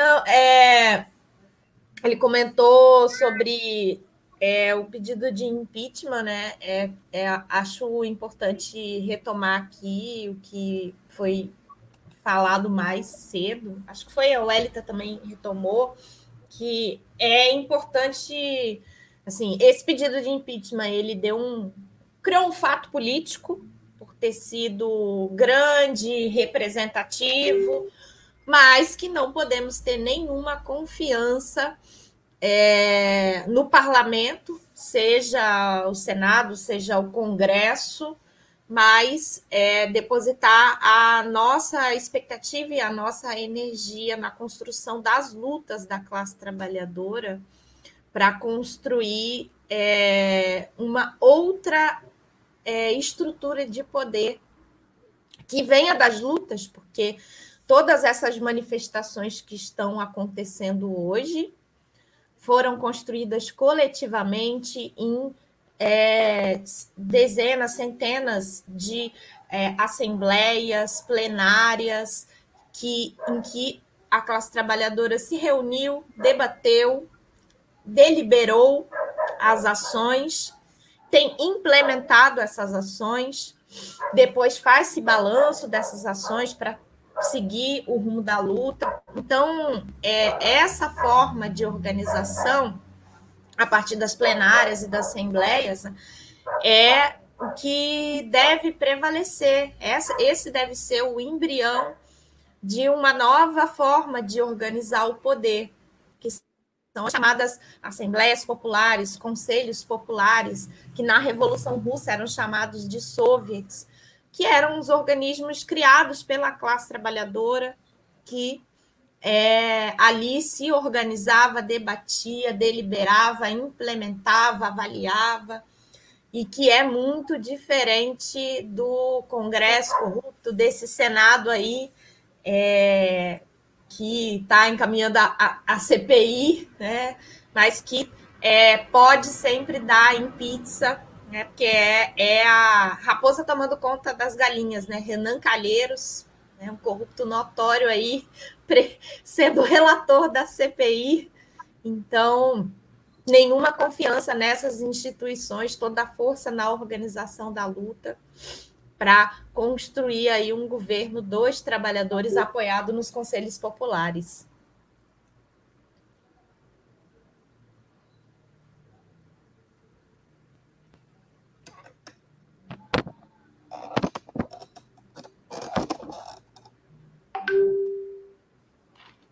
Novas imagens aí que a Almir está trazendo.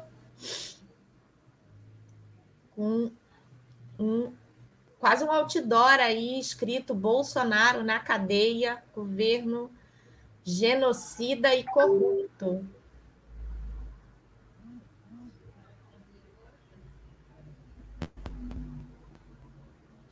Queria é, é, aproveitar e, e perguntar para o Flauzino para falar sobre esse tema da inflação dos alimentos que a gente comentou agora há pouco, é, que teve uma imagem de uma das manifestações que a Lucília trouxe, que denunciava aí o aumento do preço dos alimentos, dos gêneros mais consumidos, mais caros aí para a classe trabalhadora, como a carne, o arroz. É, aí queria passar aí para o Flauzino comentar um pouco aí sobre o aumento exorbitante no preço dos alimentos. É... Estão me ouvindo? Perfeitamente.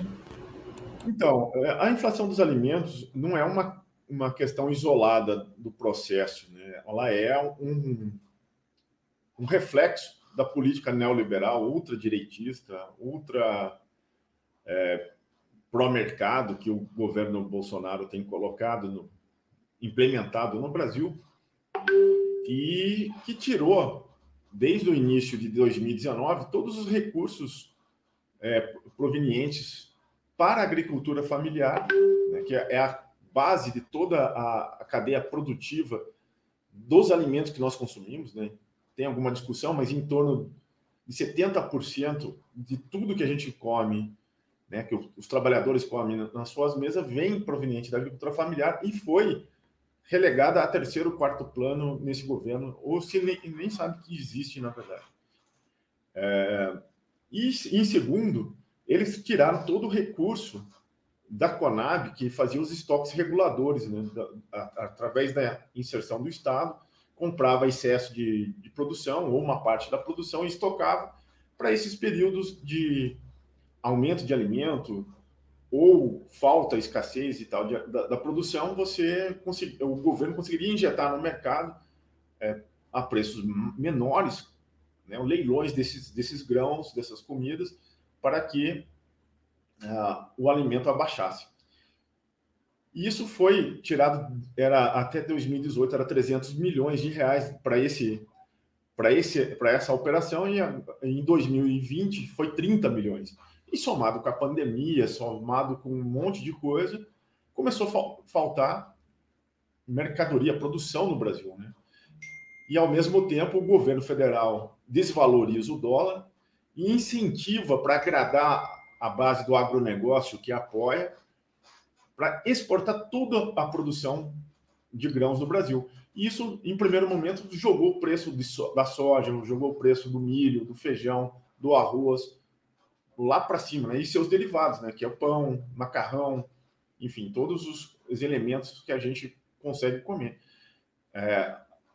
E agora, baseado no aumento da energia elétrica, na, na liberação da, né, da privatização da Eletrobras, de falta de chuva e tudo mais, bandeira vermelha para energia, a gasolina que não para de subir, a óleo diesel, então são todos insumos na qual a agricultura se baseia para fazer os seus custos de produção. A gente vê aí, aí a carne, você vê o frango, o suíno, todos os tipos de proteínas e os outros alimentos subirem na mesma escala, né? Então a gente aí vai ter uma caristia, né? O custo de vida está tá aumentando, né? Baseado nessa questão do livre mercado.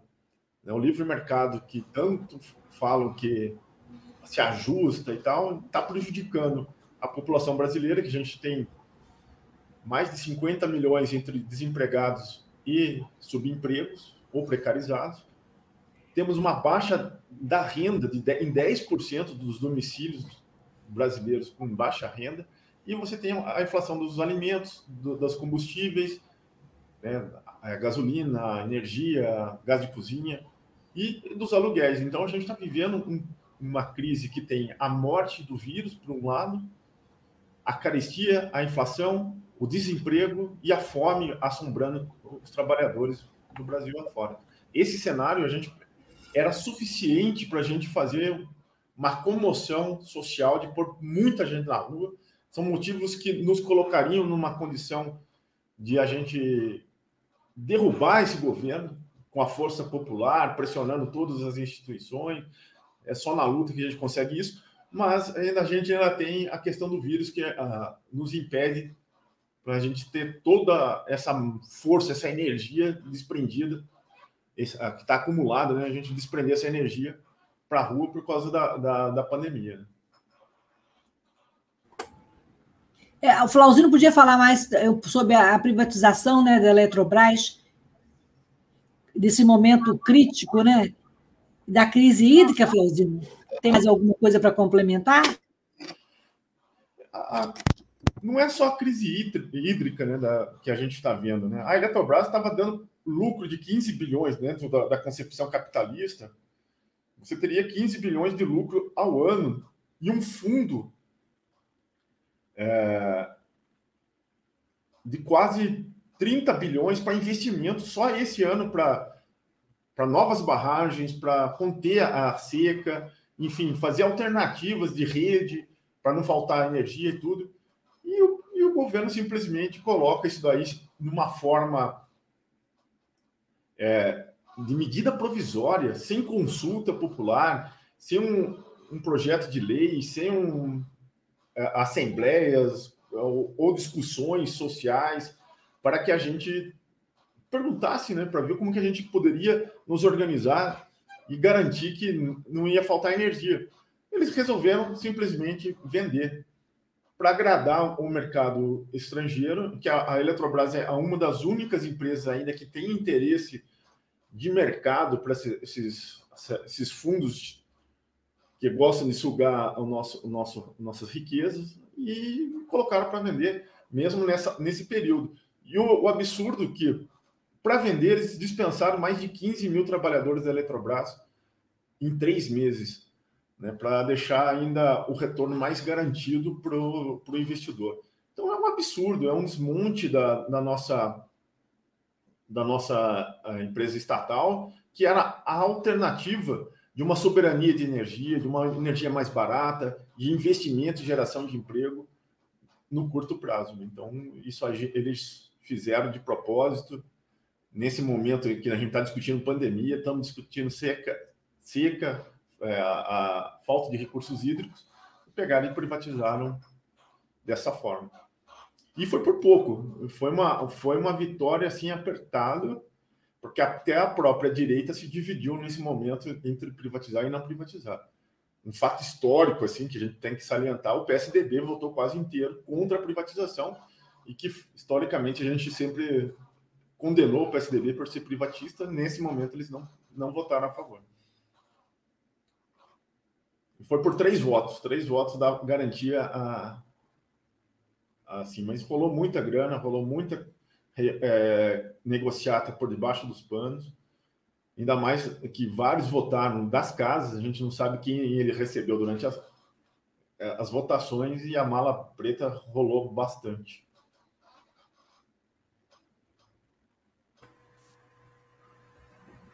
Bom, nós recebemos aqui, daqui a pouco a gente vai tentar disponibilizar, é, dois vídeos é, que foram enviados, a gente divulgou aqui no nosso programa de hoje, nossa transmissão, é, e nós recebemos pelo WhatsApp da Web Rádio Censura Livre, que é o 21, né, aqui do Rio, 965538908. 21 DDD 965538908. Agradeceu ao Almi, colocou o número aí na tela. Um é o vídeo da Diana Beck, ela é do SOS Emprego. E são dois vídeos que ela nos mandou no finalzinho aí da, da manifestação, né? É, e também nós recebemos o, um outro vídeo. Isso aqui é mais ou menos um preparativo, né? E daqui a pouco eu vou pegar o, o nome da pessoa que nos mandou duas fotos e a gente vai disponibilizar mais tarde aí. Flauzino, é, eu sei que você dirige uma importante é, entidade aí do DF, né?